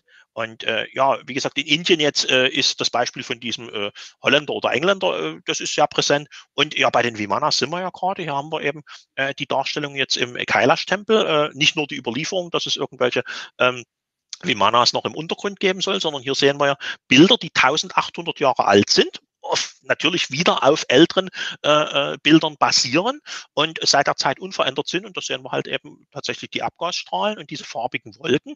Ich habe dieses, äh, diese Nische in dem Tempel mal mit einigen Gästen besucht an dem Tag, nachdem die amerikanische Raumfähre Endeavour zum letzten Mal zur ISS gestartet ist. Ja, die äh, Space Shuttles sind ja dann abgeschafft worden äh, nach einigen äh, Unfällen und äh, technischen Problemen.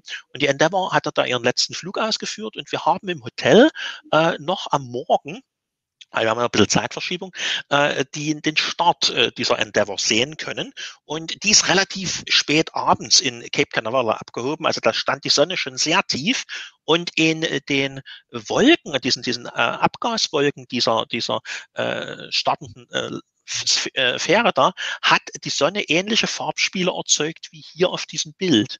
Dann äh, muss man sich mal vorstellen, man hat äh, live sozusagen im TV den Start gesehen, hat solche äh, flirrenden Farbenspiele äh, wahrgenommen äh, bei dem Start dieser, dieser äh, Raumfähre, äh, kommt dann in einen Tempel, der über äh, dreieinhalb, viertausend Jahre alt ist, äh, wo man sagt, ja, hier, man kann es beweisen, äh, die Bildaufträge, die Farben, die sind äh, frühestens äh, vor 1800 Jahren äh, das letzte Mal aufgebracht worden. Danach gab es keine äh, Farbaufträge mehr. Man hat das damals zum letzten Mal äh, rekonstruiert.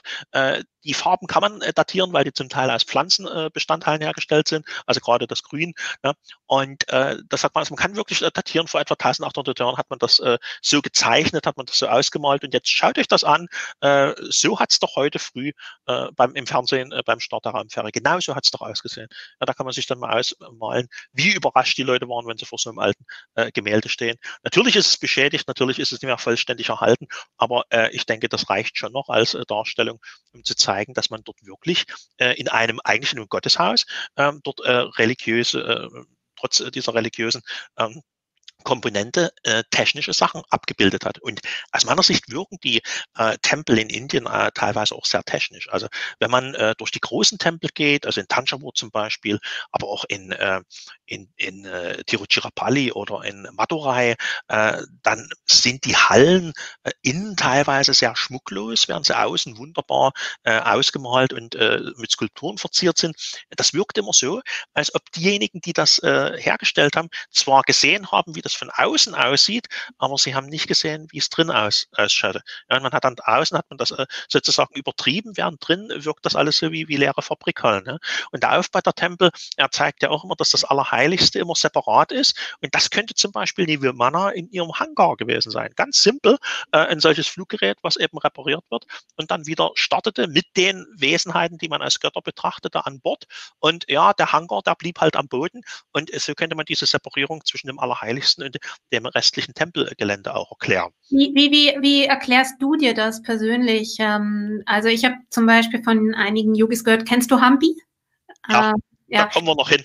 Oh, super, okay. Also äh, zum Beispiel in Hampi ist es halt so, da hat ja auch dann ein König äh, für jeden Tag einen Tempel bauen lassen. und aus Dankbarkeit, ja, dass er halt äh, seine Verbindung hat mit Gott. Und ähm, die Tempel dann an sich sollen, da bei diesem Bau sollen halt die Yogis mitgeholfen haben, die eben mit ihrem Mantra Chant gewisse Wesen auch zur Hilfe geholt haben, so wie mhm.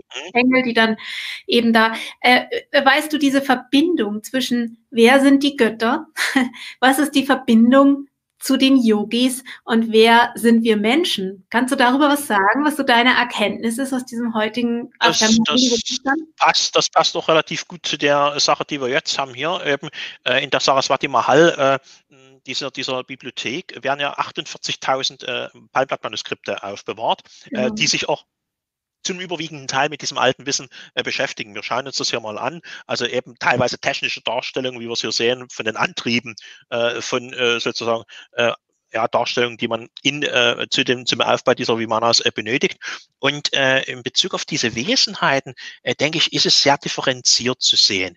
Wir haben definitiv Wesenheiten aus den geistigen Welten, äh, zu denen auch die Yogis äh, Kontakt aufnehmen, äh, dort, wo wir uns auch hinentwickeln können, wenn wir diesen, diesen yogischen Weg gehen, wenn wir also diese Transformation, ich denke da mal an den Ramalinga Swami, äh, der sich da halt eben seine, durch seine Übungen eben diesen äh, Lichtkörper zugelegt hat und dadurch de facto unsterblich geworden ist, der eigentlich mit dem Universum äh, so verschmolzen ist. Ähm, wenn man diesen Weg geht, kann man sicherlich äh, selbst auch Zugang zu diesen Welten erlangen, also diese rein geistigen Welten. Dann gibt es sicherlich noch andere parallele Welten, die so ähnlich strukturiert sind wie unsere. Darunter würde ich dann äh, diese mythischen Königreiche im Himalaya rechnen, also Shambhala und Agartha zum Beispiel. Also Agartha, so wie es der Ossendowski beschreibt in seinem Buch daher, Menschen, Tiere und Götter.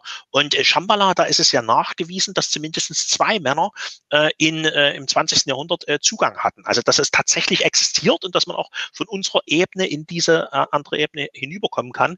Der eine war der Nikolaus Röhrig, der ja eine Fahne äh, von Shambhala mitgebracht hat. Äh, man hat geglaubt, er hätte die sich irgendwo knüpfen lassen und man hat sie dann in den 60er Jahren mal untersucht und da hat man festgestellt, die Seite ist äh, achtmal dichter gewebt als heutige Fallschirmseite und äh, die Seite ist über 3000 Jahre alt. Also das macht man nicht mal so in elf Tagen, in denen man sich von seiner Expedition getrennt hat. Ne? Also da hat tatsächlich etwas aus einer anderen Welt mitgebracht. Die kann man übrigens in New York noch bewundern. In dem äh, Röhrig-Museum, dort äh, ist er ausgestellt. Und äh, der andere, der das gemacht hat, war der Dr. Ernst Schäfer.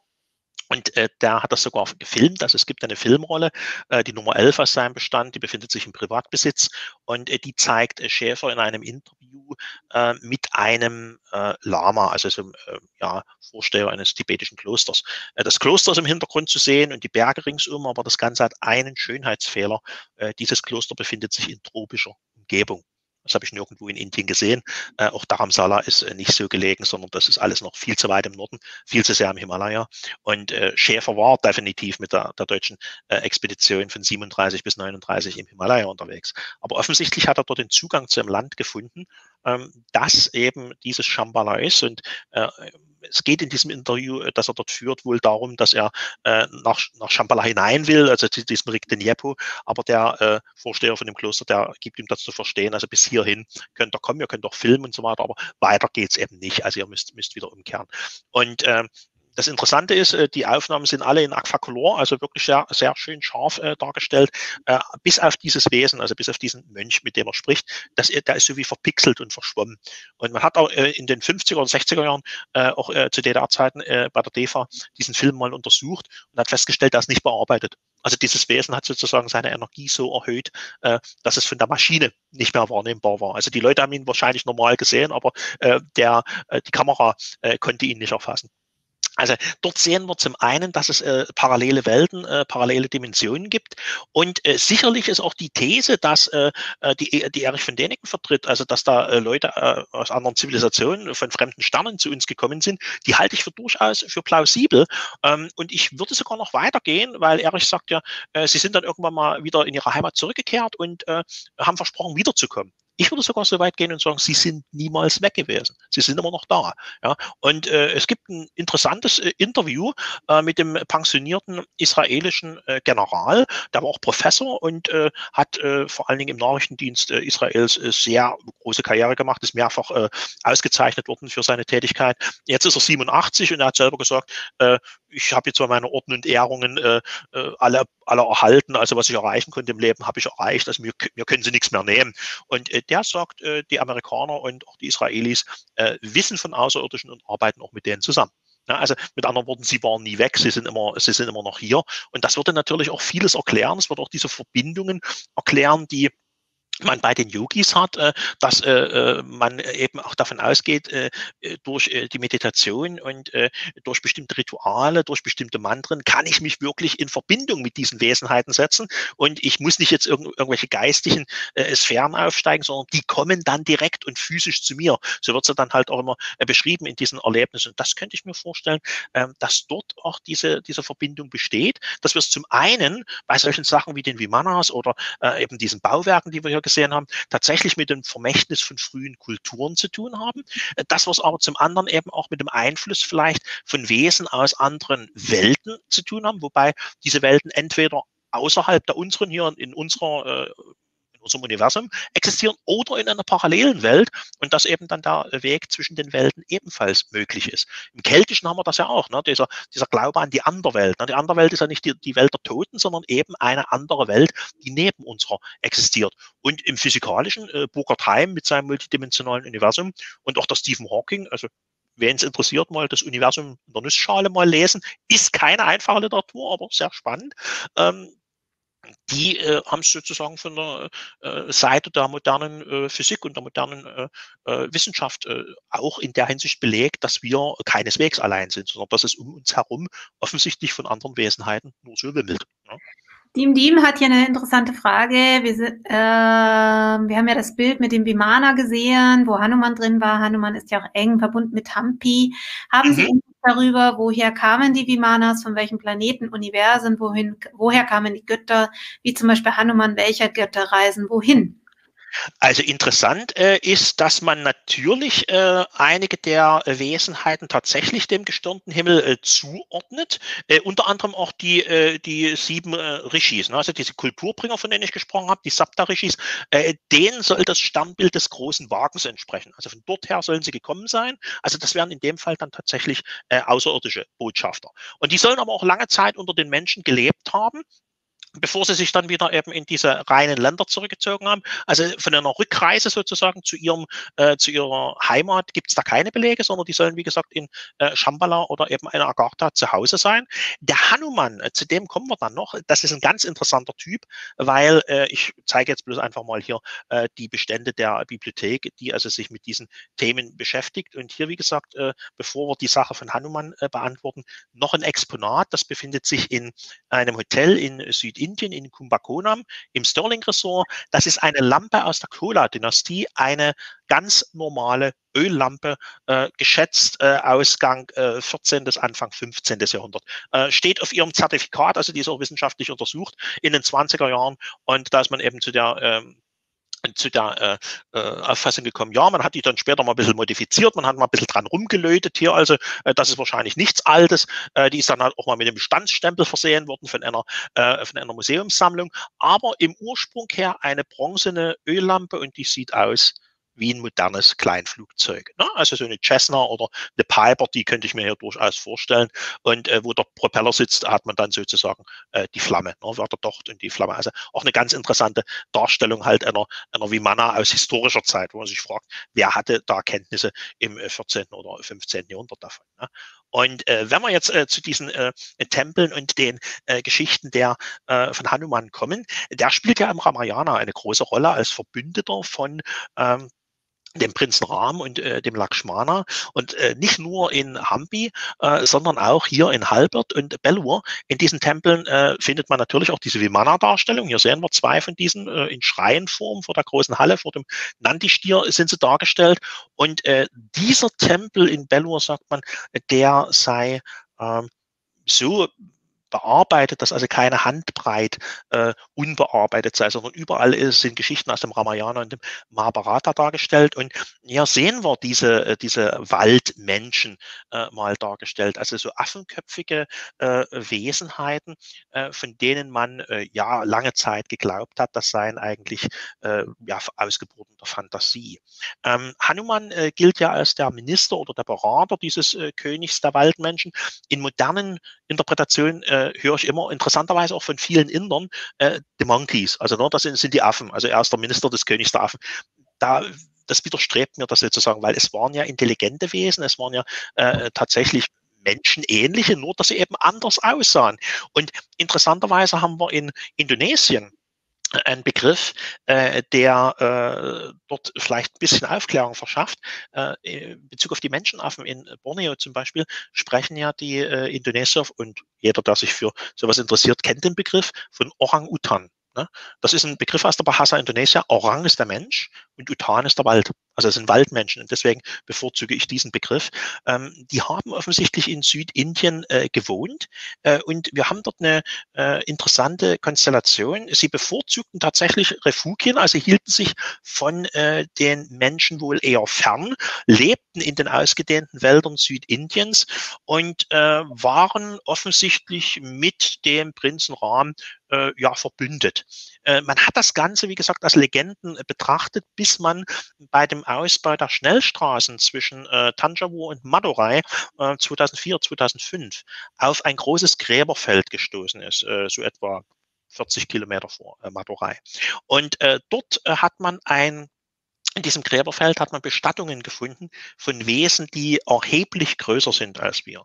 Man hat gedacht, es sind Australopitheciden, also der Australopithecus ist ein Vormensch und äh, nur der Australopithecus war noch mehr dem Tierreich als dem Menschenreich angehörig, sodass äh, die Wissenschaftler schon verblüfft waren, dass es überhaupt äh, Grabhügel, also Grabstätten für diese Wesen gab.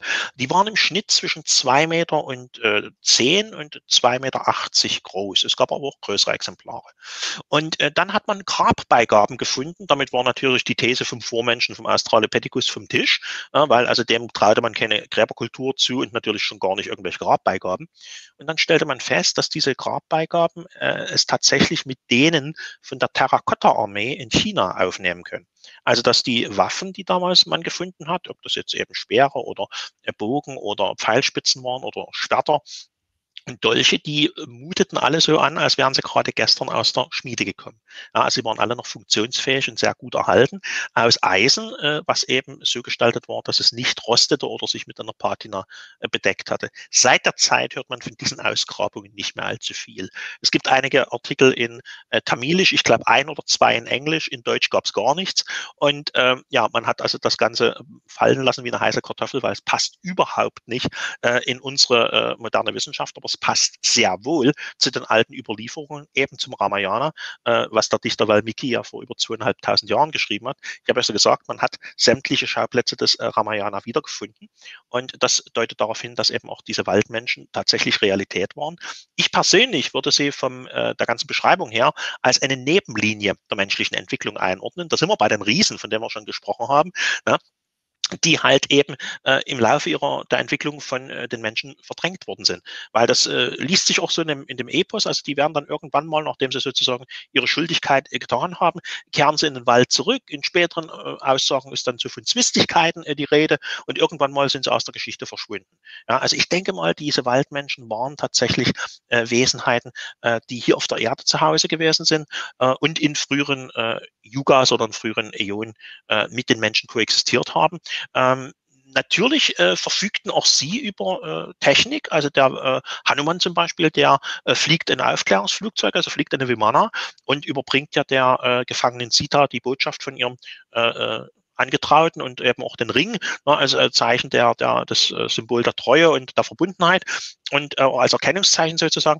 Ähm, das äh, alles deutet darauf hin, dass also das auch ein Angehöriger einer, einer technischen Zivilisation waren, aber so ähnlich wie auch die Rishis, äh, die möglicherweise ebenfalls äh, Überlebende einer früheren Hochkultur äh, gewesen sind, oder zumindest eine Hochkultur mit begründeten und dann nach dem Untergang dieser Kultur sich zurückgezogen haben, ähm, würde ich äh, eher sagen, dass diese Waldmenschen äh, aus äh, tatsächlich zu, zu, unserer, zu unserer Erde gehörten. Ich glaube nicht, dass das Außerirdische waren. Es gab sicherlich Wesenheiten, die auch von den Sternen gekommen sind. Dort würde ich eher die Rakshasas äh, mit einordnen, weil dort ist direkt im Srimad Bhagavatam und im Samarangana Sutratar davon die Rede, dass er aus den Tiefen des Alls kam. Also das ist tatsächlich ein Zitat aus diesen eben. Äh, das waren mit Sicherheit Außerirdische, aber die waren uns nicht freundlich gesonnen.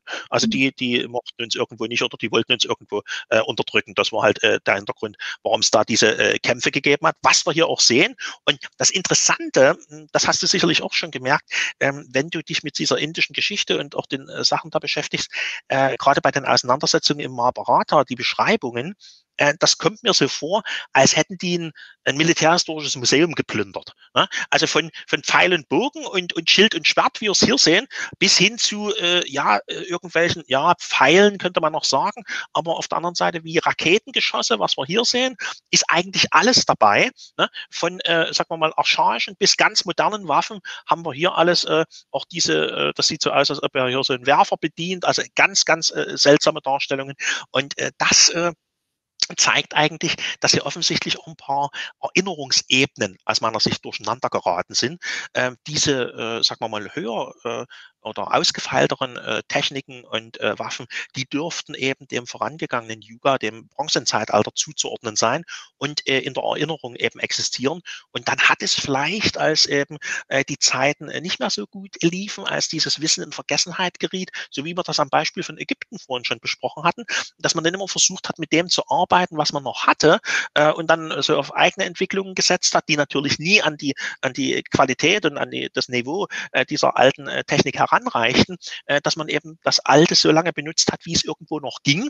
Und äh, wenn es dann irgendwann zerstört war, äh, hat man es versucht, irgendwas Neues draus zu machen, was natürlich eben äh, ja den eigenen Fähigkeiten nur entsprach. Und manches wird einfach verschrottet sein, manches äh, wird irgend vielleicht noch in irgendwelchen äh, Tempeln und äh, Höhlen auf seiner Entdeckung äh, warten. Es gab ja mal diesen Bericht, dass man eine Vimana in Afghanistan auch entdeckt hatte. Das habe ich nicht so wirklich verifizieren können. Es gab viele Geschichten drüber, die allerdings alle auf eine Quelle äh, zurückgingen und die waren nicht sonderlich äh, äh, seriös. Also da bin ich ein bisschen vorsichtig, weil in so einem Land, äh, was von Bürgerkrieg gezeichnet ist wie in Afghanistan, ist natürlich auch eine ideale Projektionsfläche äh, für solche Sachen.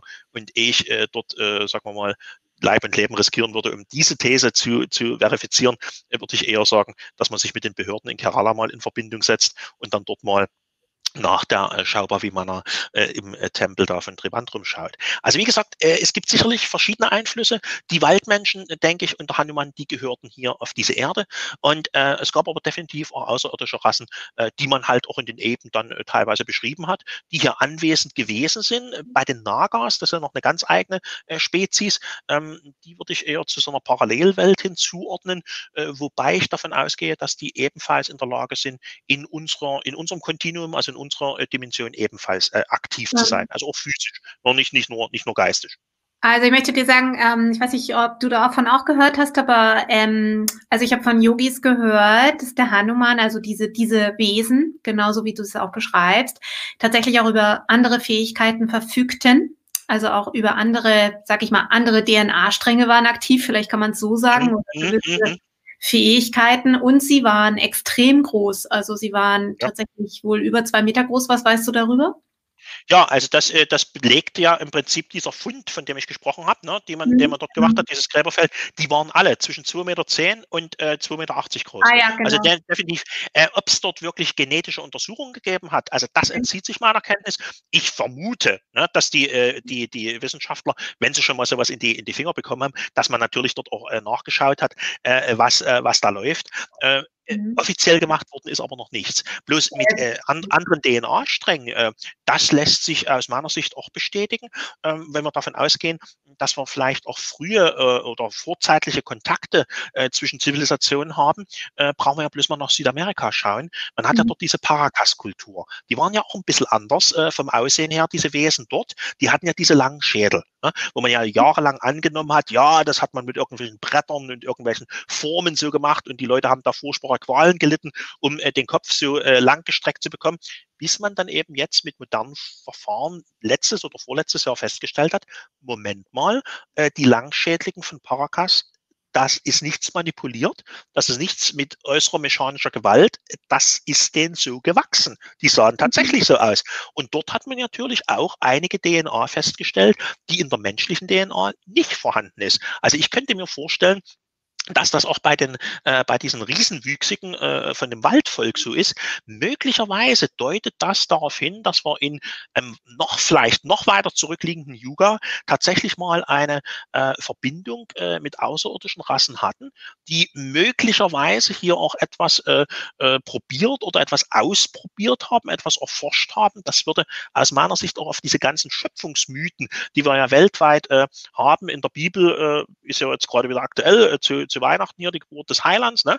ähm, wenn wir die Bibel äh, äh da zitieren, da geht es ja auch darum, dass die Menschen nach dem Ebenbild der Götter geschaffen sind. Und so ähnlich äh, finden wir das ja in sämtlichen Schöpfungsmythen, egal ob von Naturvölkern oder eben von Hochkulturen, weltweit äh, irgendwo verankert. Und das könnte natürlich darauf hindeuten, dass tatsächlich jemand mit uns äh, Experimente veranstaltet oder veranstaltet hat oder es immer noch tut. Ja? Also dass es äh, tatsächlich äh, eben ursprünglich mal einen Eingriff gab und wir vielleicht gar nicht die Krone äh, der Schöpfung, sondern nur eine Züchtung sind. Ja? Also das ist ebenfalls eine Möglichkeit und ähm, meine Kollegen in Indien, äh, die äh, sehen das auch als, als äh, plausibel an. Also die sagen, ja, die Götter, ähm, die haben da die haben da so einiges gemacht und äh, die haben natürlich ihre Schöpfungen ausprobiert und das würde eben dann auch die verschiedenen Yugas erklären, äh, dass eben die Götter dann immer mal wieder versucht haben, was Neues zu machen und äh, wenn das Alte sich eben nicht mehr so bewährt hat, dass man gesagt hat, okay, dann machen wir wieder mal irgendwas anderes und äh, es gab ja schon in den 90er Jahren, gerade in Bezug auch auf das Uferphänomen und diese Entführungen,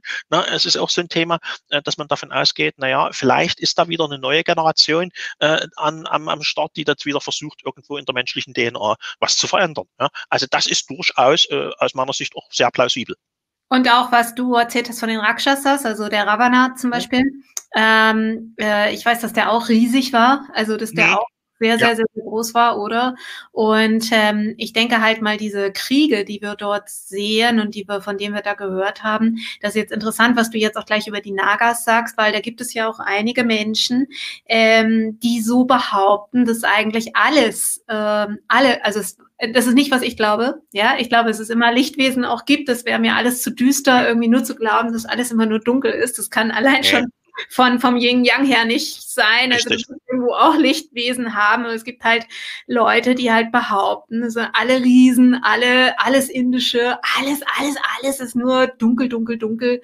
Äh, ja. Das ist das, was ich nicht glaube, aber ich denke, dass von den Nagas, ja, wovon du jetzt gleich redest, dass da schon was äh, daher sein könnte. Was, was denkst du darüber? Also wenn du jetzt gleich von den Nagas redest und wenn du das so einkategorieren willst oder kannst in, in dunkel, hell, also was ist da deine Meinung? Ja, das ist immer, das ist immer so eine Geschichte mit, äh, mit, mit Gut und Böse. Ja, das ist, äh, da, da sind wir immer wieder beim Bewerten. Äh, da bin ich, bin ich sehr vorsichtig mit solchen Sachen. Äh, für mich war so ein Schlüssel, äh, Schlüsselsatz, äh, den ich den Leuten dann in dem Zusammenhang immer gerne sage, war von dem ähm, George R. R. Martin, äh, der ja dieses äh, Erfolgsepos da, äh, Song of Ice and Fire geschrieben hat, aus dem ja diese äh, bekannte Serie der Game of Thrones entstanden ist. Und äh, er wurde mal nach diesem Re Erfolgsrezept befragt, warum denn das so populär sei, seine Bücher und äh, der, der Film.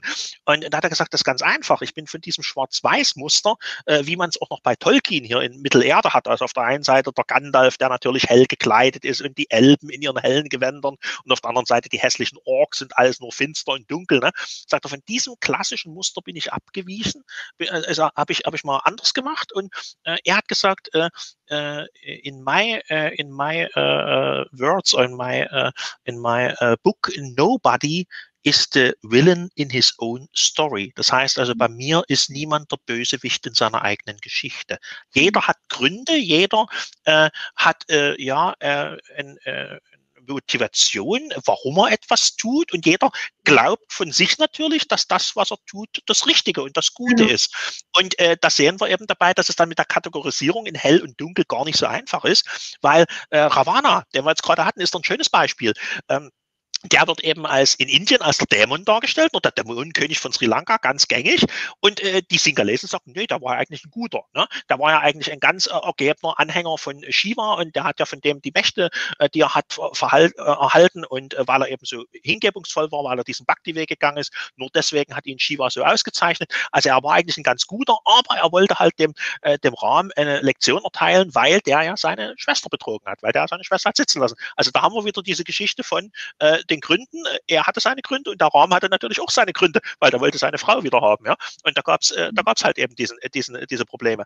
Und äh, in der Hinsicht würde ich auch sagen, in Bezug auf die Nagas, weil viele ja sagen, ja, die Schlangen, die sind böse, äh, wissen wir beide, dass dem nicht so ist, weil ansonsten würde äh, Shiva keine äh, Naga, keine Cobra um seinen Hals tragen, sozusagen, als Beschützer und als Amulett, äh, sondern ähm, die, äh, diese Glaube, dass die Schlange böse ist, das ist ja äh, sehr tief verwurzelt in, in den Schrift, äh, Literatur, also in diesen, diesen Schriftreligionen, also, Buchreligionen. Ne? Also jetzt sprich, ist interessant. Jetzt ist interessant. Da würde ich gerne tatsächlich mal eine ganz kleine Diskussion mit dir starten, wenn ich das kurz darf. Also was ja. ich halt weiß über den Ravana ist halt, dass er ähm, tatsächlich diesen schwarzen Weg begangen hat, also die Rituale nicht auf äh, gute Art und Weise gemacht hat, sondern tatsächlich Power macht ähm, und so weiter, so ein bisschen Black Magic Art. Und natürlich Shiva äh, gibt alle. Also Shiva ist halt was, was ich verstanden habe, was ich halt weiß aus den Schriften, so der absolut bedingungslosste, weil er halt in jedem das Licht sieht. Das wird ihm halt auch immer wieder zum Verhängnis, ähm, wo da manchmal Vishnu wieder eingreift, weil er halt, egal wie äh, jemand was missbraucht, immer diese Gründe sieht, wie du auch sagst, na ja, niemand ist äh, äh, eigentlich aus gleicher Motivation. Es gibt halt nur verschiedene Bewusstseinsstufen. Und das sieht Shiva und äh, daher gibt er halt allen die Power, aber im Endeffekt muss halt dieses Gleichgewicht natürlich wieder hergestellt werden. Richtig. Also das ist sowas, was, äh, was für mich sich auch richtig äh, oder auch sehr stimmig anfühlt, so auch von diesen ganzen Geschichten, die ich auch studiert habe über die ganzen Jahre. Ähm, und das Interessante daran ist aber, was ich halt schon interessant finde, ist, dass er halt jeden die Chance gibt. Also so im Endeffekt, also die, die Story geht halt auch so, äh, was ich daraus auch verstehe, ist, dass es halt, äh, wir alle haben halt einen freien Willen. und äh, egal auf welcher Seite du stehst, und du kannst halt, und auch die, die Götter oder Menschen oder wie auch immer, du hast halt immer die Möglichkeit, das oder das daraus zu tun. Und Shiva bewertet das erst einmal nicht, aber am Ende muss natürlich dann doch eine Balance her. Also so, das ist so, wie ich das verstehe.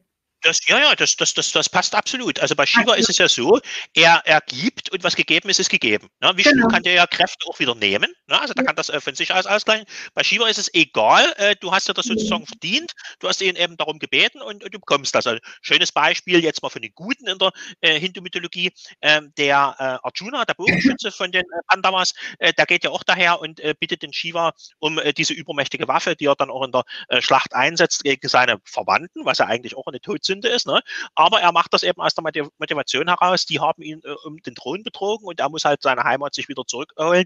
Und äh, deswegen äh, braucht er eben die Hilfe der Götter und der bekommt diese Waffe von Shiva. Ne? Also, und äh, setzt sie dann natürlich auch ein, äh, wo wir dann natürlich wieder den Vishnu haben, der in äh, seiner Gestalt als Krishna sich in diesen einfachen Wagenlenker von dem Prinzen, Ra Entschuldigung, von dem, von dem jetzt komme ich langsam durcheinander mit den vielen Namen, ähm, mit der sich in den, in den Wagenlenker von äh, dem äh, Arjuna verwandelt und ihm sozusagen mit der, dem, was wir heute als Bhagavad Gita kennen, so diesen moralischen Kompass gibt. Ne? Also dieser Gesang Gottes ist ja eigentlich diese moralische Standpauke, äh, die er ihm am Vorabend der Schlacht hält, um ihn äh, sozusagen an seine Pflichten zu erinnern und äh, das, äh, ihm zu zeigen, dass er eben diesen Weg im Einklang mit den kosmischen Gesetzen gehen muss, also dass er dem Dharma dienen muss und ja. nicht seinem Ego. Das ist ja der Hintergrund äh, dieser, dieser ganzen Geschichte. Aber es stimmt schon, dass sozusagen äh, äh, Shiva derjenige ist, der das bedingungslos gibt und äh, Vishnu halt dann immer mal wieder eingreifen muss. Was ich dann so verstehe, ähm, du kannst natürlich alles machen, sicher, äh, und im Menschen vor allen Dingen treffen die hellen und die dunklen Kräfte aufeinander.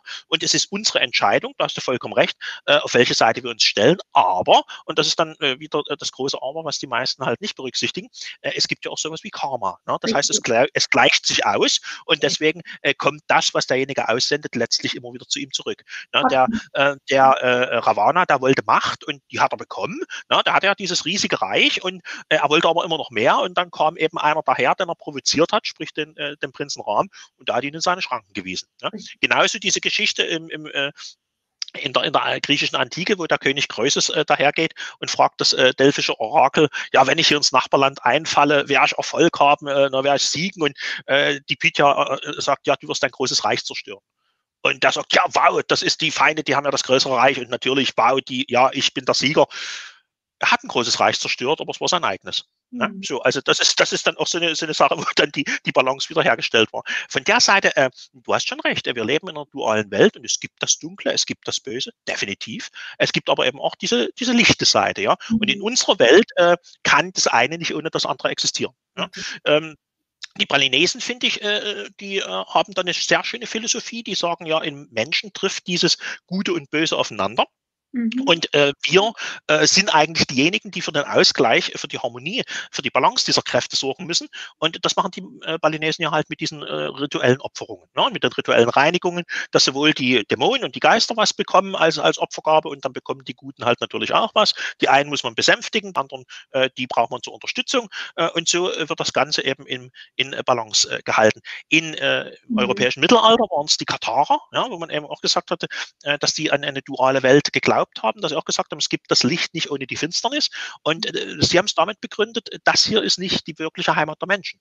Die wirkliche Heimat der Menschen ist tatsächlich ein Lichtreich, aber das hier ist äh, die Welt äh, des Nachbildners, äh, der dann halt im Alten Testament als JHWH äh, oder Jahwe oder wie auch immer agiert und den sie aber eigentlich mit Luzifer gleichgesetzt haben. Die haben gesagt, das ist die Hölle, wir sind eigentlich in der Hölle und nach dem Tod kann es bloß besser werden, weil dann können wir in unsere eigentliche Heimat zurückkehren. Und wer aber will, die haben auch an die äh, Inkarnationswanderung geglaubt, dass die Reinkarnation, die Wiederverkörperung wer noch will, der kann natürlich gerne nochmal hier in diese Welt zurückkommen und äh, da weiter sein Spielchen spielen. Solange bis er auch verstanden hat, äh, dass, äh, dass das nicht seine eigentliche Heimat ist und der dann eben wieder zurückkehren will dorthin, wo er eigentlich zu Hause ist. Und dann mhm. äh, erlangt er, um es im Indischen hier zu sagen, im Hinduismus, dann erlangt er Moksha. Ne? Das ist mhm. ja der, der, der Hintergrund.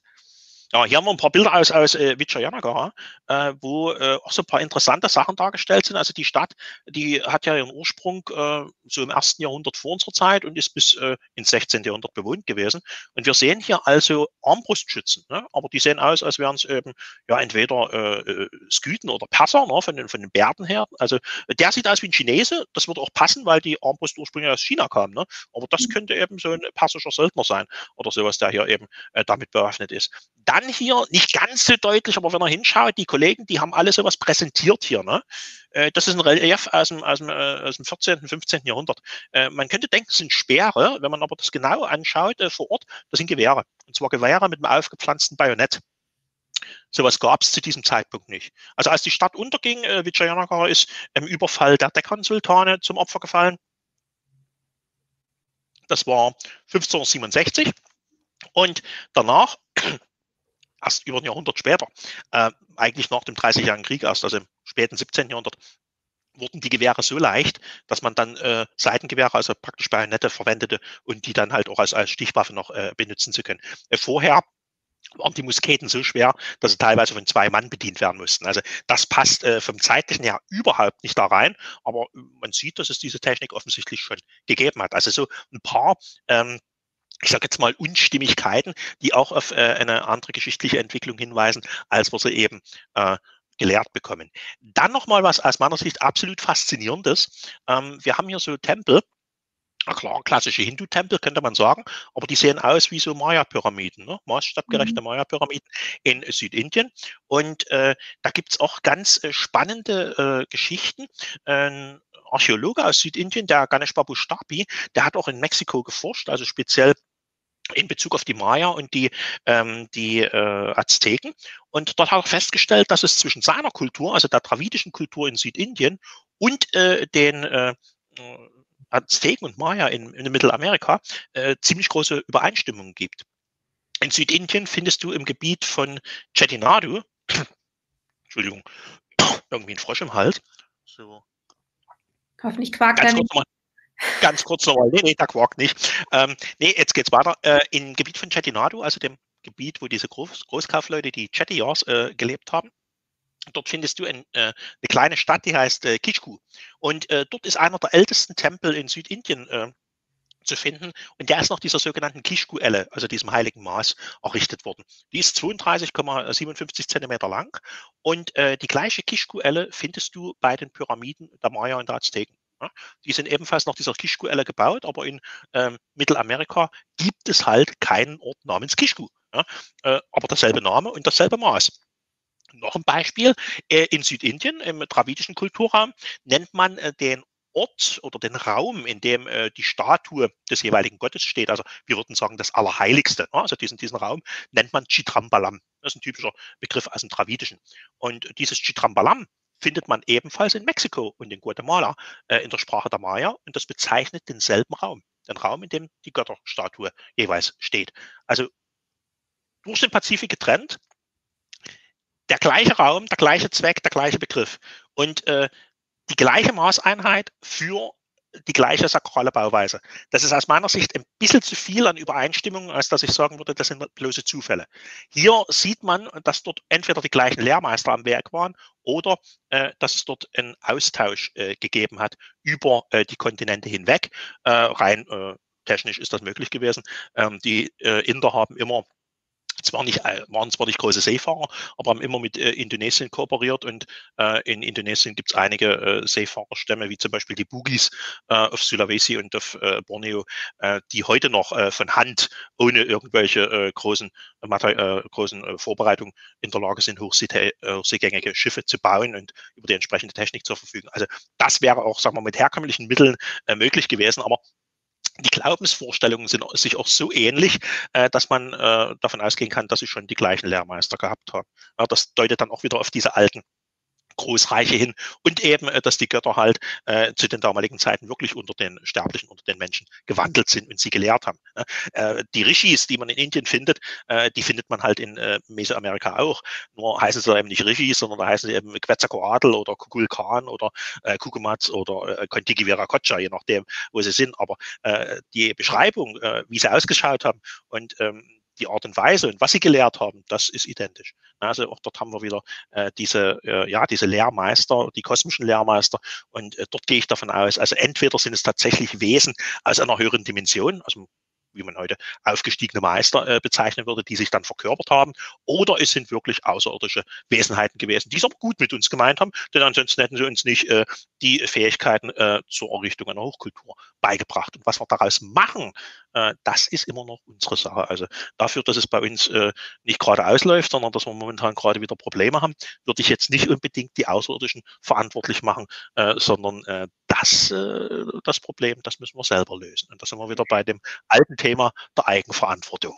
Ja, wobei das ja auch ganz interessant ist. Was weißt du denn über solche ganzen Technologien, wie zum Beispiel, ähm, was ja auch viele jetzt sagen, dass eben halt, ähm, naja, äh, es schon Außerirdische gibt. Ich meine, wir besprechen das ja jetzt hier auch. Wir sehen ja auch die Archäologie und so weiter und wir sehen da so viel, so viel Verschiedenes, was natürlich total passt. Und dann gibt es ja auch sowas wie äh, Projekt Bluebeam. Ähm, was weißt du darüber und was denkst du darüber? Ich würde jetzt erstmal kurz diese Freigabe beenden, weil das ist halt das letzte Dia, was wir hier hatten. Und ich ja. denke, wir gehen jetzt einfach mal ins Gespräch äh, wieder ja. über. Ich gehe mal jetzt hier runter mhm. und kehre mal sichtbar wieder zurück. Hallöchen. Äh, da äh, sind wir jetzt wieder ohne äh, Darstellung. Ja, Bluebeam äh, ist, sicherlich eine Fortsetzung von Projekten, so wie ich es einschätze, äh, die wir schon äh, gehabt haben in der Vergangenheit. Und äh, ich könnte mir vorstellen, dass äh, es auf dieser Welt auch Mächte gibt, äh, die in zumindest alles daran setzen, äh, außerirdische oder sagen wir mal vorzeitliche Technologien. Ich würde nicht alles auf die Außerirdischen äh, zurückführen wollen, sondern eben auch auf vorangegangene Hochkulturen. Und dass es dort tatsächlich Hinterlassenschaften gibt, äh, davon bin ich aufgrund von eigenen Erfahrungen überzeugt. Also das ist jetzt kein Glaube, das ist nicht eine Hypothese, dass es nicht hin könnte, äh, sondern es gibt unter anderem jetzt äh, Neben der äh, bereits erwähnten Vimana in Indien äh, gibt es in äh, Südfrankreich im Gebiet der Pyrenäen ein Gebiet, äh, das tatsächlich eine unterirdische kann es sagen, Stadt oder Stützpunkt, wie man es immer nennen will, birgt, äh, der offensichtlich aus atlantischer Zeit stammt. Also wir haben in den Jahren 2009 bis 2011 mit mehreren Expeditionen die fragliche Gegend vermessen äh, und haben diese unterirdischen Anlagen, von denen wir aufgrund von äh, Forschung Kenntnis hatten. Da gab es einige Leute, die sich vor uns mit diesen Themen beschäftigt haben, unter anderem ist das dem Jean de Renier zu verdanken. Sehr interessante Persönlichkeit. Er ist weitläufig verwandt äh, gewesen mit dem Dr. Gérard Cos oder besser bekannt als Papus, also dem äh, spirituellen Meister da aus Frankreich, der Anfang des 20. Jahrhunderts äh, gewirkt hat. Er war sein Großneffe, äh, allerdings eher ein sehr, sehr äh, pragmatisch oder äh, sagen wir bodenständig orientierter Mann. Er war Bauingenieur und im äh, Zweiten Weltkrieg war er Nachtjäger, also doch schon eher der naturwissenschaftlich äh, oder eben materiell geprägte Typ. Der ist aber äh, angeblich, sagt man angeblich, aufgrund einer Vision, äh, die er hatte, wo ihm sein Großonkel erschienen ist, äh, in einer so Art Tagtraum oder Vision, äh, ist er eben nach Südfrankreich gegangen, in ein Gebiet, was ihm sein Großonkel gezeigt hatte, also wo es eine salzige Quelle gibt, eine ehemalige Templer-Niederlassung, also Templerposten und ein ehemaliges Kloster. Und dort sollte sich eben diese unterirdische Stadt befinden die hat er gefunden. Er hat darüber äh, seine Forschungen, äh, äh, das war praktisch der Rest seines Lebens, mit seinen Forschungen äh, verbracht hat. Er hatte allerdings auch Unterstützung äh, von Seiten der Regierung, unter anderem aus dem Verteidigungsministerium. Äh, und das lässt das Ganze mit der Vision aus meiner Sicht äh, ja als ganze Geschichte, ne, als Deckgeschichte erscheinen, weil äh, Jean de Renier war persönlich befreundet aus Kriegstagen mit äh, General de Gaulle und mit einigen anderen äh, recht hochrangigen äh, französischen Politikern und Militärs. Und de Gaulle ist äh, genauso wie Adenauer dafür bekannt, dass er so einen ganz, einen ganz privaten Hobby-Schatzsucher-Club gehabt hat. Die Kollegen interessierten sich sehr, sehr für die Vergangenheit und ich vermute, dass äh, Jean de Renier diese Legende einfach nur gesponnen hat, indem er seine Verwandten, äh, seine Verwandtschaft dort ausgenutzt hat, um sozusagen für die Öffentlichkeit den Grund zu finden, dass er sozusagen als der Spinner der Esoteriker dort durch die, durch die Wälder läuft und irgendwas sucht. Äh, man hat sich nicht wirklich um seine Arbeit gekümmert, er hat auch nicht darüber publiziert, aber Fakt ist, dass er vom Verteidigungsministerium ein äh, mehrere Dutzend Seiten starkes ähm, Dokument bekommen hat, wo die gesamte äh, Geschichte der Region, also alles, was irgendwie von Bedeutung war, aufgelistet gewesen ist. Und das war eine Arbeit von über einem Jahr, die da drin steckte. Das macht man nicht einfach mal so als Freundschaftsdienst, sondern da steht was dahinter. Und diese unterirdische Anlage, dieses Otanica, also wie es genannt wird in den Dokumenten, die existiert tatsächlich. Und das ist eine Stadt, äh, eine unterirdische Stadt, eine Zufluchtsstadt, die offensichtlich von äh, der atlantischen Zivilisation geschaffen wurde, äh, im äh, Wissen, dass es dort diese Katastrophe geben würde, die wir als ähm, das äh, ja, Sintflutereignis bezeichnen. Und äh, diese Stadt existiert noch und die ist offensichtlich auch noch, ja, äh, wird die behütet oder bewacht von ja, Wesenheiten, ob das jetzt äh, Androiden sind oder wie man auch immer das bezeichnen will. Äh, sicher ist, dass der Jean de Renier in Kontakt mit einer Wesenheit namens Lilor stand. Und dieser Lilor soll sozusagen der Verwalter oder der Kommandant dieser Station gewesen sein. Mit dem hat er sich ausgetauscht. Es gibt auch einige Bücher, es gibt Informationen darüber. Also es ist tatsächlich so, solche Sachen existieren. Und ich kann mir nicht vorstellen, dass wir die Einzigen sind, die sich dafür interessieren, sondern da wird sicherlich von offizieller Seite dort auch äh, Forschung betrieben. In Südfrankreich hatten wir es in der Nähe von Camp Syracli, haben äh, ja, unbekannte äh, Franzosen ähm, dort äh, Grabungen durchgeführt. Die Einheimischen, hat es nicht gefallen. Äh, die haben die Polizei geholt und daraufhin haben die Fremden irgendwelche Ausweise gezeigt und äh, die Polizisten trollten sich wieder und am nächsten Tag wurde bei äh, der, ja, dem Bürgermeister oder der Gemeindeverwaltung äh, angerufen und zwar aus Paris äh, von äh, ziemlich weit oben und dann kriegte der Bürgermeister so richtig den Kopf gewaschen und von da ab konnten die Fremden sozusagen tun und lassen, was sie wollten. Die hatten Normfreiheit und haben dort Ausgrabungen durchgeführt, was auch immer das war. Sie haben auf jeden Fall etwas gefunden, das sie auch mitgenommen haben. Und äh, Ausrüstung im Wert von, ich würde mal so grob geschätzt sagen, 50.000 Euro einfach zurückgelassen. Einfach so, ja, weil es war eben nicht mehr notwendig. Ähm, was es jetzt war, äh, kann man drüber spekulieren. Auf jeden Fall muss es wertvoll gewesen sein. Und äh, dass es schon in der Nachkriegszeit auch ganz, äh, sagen wir mal, profane, äh, pekuniäre äh, Aktionen gegeben hat, äh, das äh, kann man in einem nahegelegenen Ort in Rennes-les-Bains äh, kann man das sehen. Äh, dort gab es ein Grab aus römischen Zeiten. Das hieß das Grab des großen Römers. Das gab es mal, das war eine große Attraktion bis in die späten 40er Jahre. Da rückten dann in der Nacht- und Nebelaktion äh, Militäreinheiten an, räumten dieses Grab aus mitsamt Statuen und alles, was es da gab und haben das einfach mit Beton verschlossen. Also man kann es heute noch finden, aber man muss wissen, wo es ist. Der Betonpfropfen hebt sich inzwischen kaum noch von der Umgebung ab. Also das, das sieht man mal, dass man da auch nicht gerade zimperlich ist, äh, wenn es darum geht, äh, äh, Dinge in Sicherheit zu bringen. Und da gibt es aus Frankreich und aber auch hier bei uns aus äh, der Gegend äh, etliche Dinge, die darauf hindeuten, dass nach wie vor man dort sehr, sehr aktiv ist in dieser Hinsicht. Ja. Sehr faszinierend. Der Jürgen sagt dazu auch was. Äh, kannst du mal einen Vortrag halten von außerirdischen Zeitreisen, militärischen Experimenten, die schon mal da waren, die schon mal gegeben hat? Ja, gibt es einen. also, äh, ich weiß nicht, ob der Jürgen meine auf der Seite bei mir die, die, die Thematiken gelesen hat. Aber ja, ja, es gibt einen Vortrag über Zeitreisen und über solche Sachen. Ja. Äh, mhm. da gibt es auch ein kleines Büchlein äh, drüber, also wo ich mich ein bisschen dem UFO-Phänomen annähere und den ganzen Geschichten.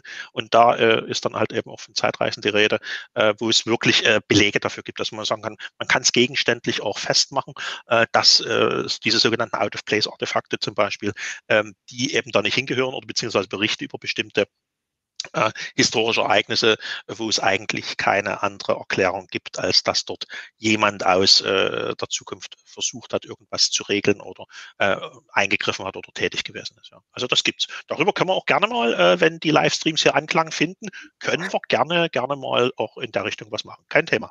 Sehr, sehr spannend, Thomas. Also ich frage mich so, wie lange studierst du das alles schon? Und ich meine, du bist ja wirklich voll der Jana-Yogi.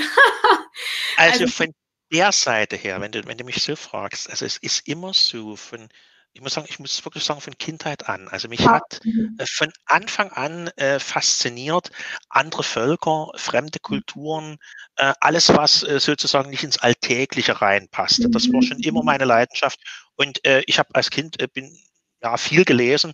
Äh, man sieht es ja im Hintergrund, das, das mache ich bis heute. Ne? Also es ist ein mhm. kleiner Teil, ein kleiner Teil dessen, was ich hier, was ich hier vorrätig habe. Meine Frau hat auch noch eine eigene Bibliothek. Also es ist, ist auch in der Wohnung jetzt ist ein bisschen schwierig. Wir hoffen, dass wir uns dann noch irgendwann mal räumlich äh, verändern können, dass, dass wir dann noch ein bisschen was anderes machen können. Na gut, nee, also Lesen äh, war und Reisen war schon immer äh, eine Leidenschaft. Und ich hatte das Glück, äh, dass ich äh, auch zu DDR-Zeiten durch die Arbeit meiner Mutter bedingt und durch viele Freunde, die wir in der damaligen Sowjetunion hatten, behaupten, dass ich da ziemlich weit rumgekommen bin und auch mich recht, äh, sagen wir, recht früh schon mit anderen Weltsichten und anderen Ideen habe auseinandersetzen müssen. Weil in Tadschikistan zum Beispiel oder in Kirgisien oder jenseits des, des Ural, irgendwo in Sibirien am, am, am äh, Baikal, dort denkt, äh, fühlt und handelt man auch anders, als man das halt von äh, Mitteldeutschland hier gewöhnt ist. Ja? ja und ja. das habe ich, hab ich als Kind eben erlebt und dann war natürlich immer die Frage, warum sind die so, wie sie sind und äh, dann kommt die Neugier und dann äh, beschäftigt man sich mit den Leuten und ähm, ich habe äh, immer eins gemacht, auch bei meinen äh, Arbeiten, bei den Forschungen jetzt. Ich setze mich leidenschaftlich gern mit Leuten hin aus der Gegend dort und höre denen dann zu. Ich lasse sie mhm. einfach reden und äh, frage dann irgendwann mal und höre mir die Legenden an, äh, mache mir meine Gedanken dazu, äh, lese äh, viel und so ist das über die Jahre oder über die Jahrzehnte, muss man inzwischen schon sagen, ist das entstanden. Ja, ja genau. Äh, und mhm. das, was ich vielleicht, was ich vielleicht äh, gelernt, gelernt kann man vielleicht nicht sagen, aber doch, ich würde es so sagen, das, was mir in der Schule äh, beigebracht haben, weil also eine solche äh, Schulzeit mit solchen Lehrern, wie ich sie hatte, würde ich jeden wünschen.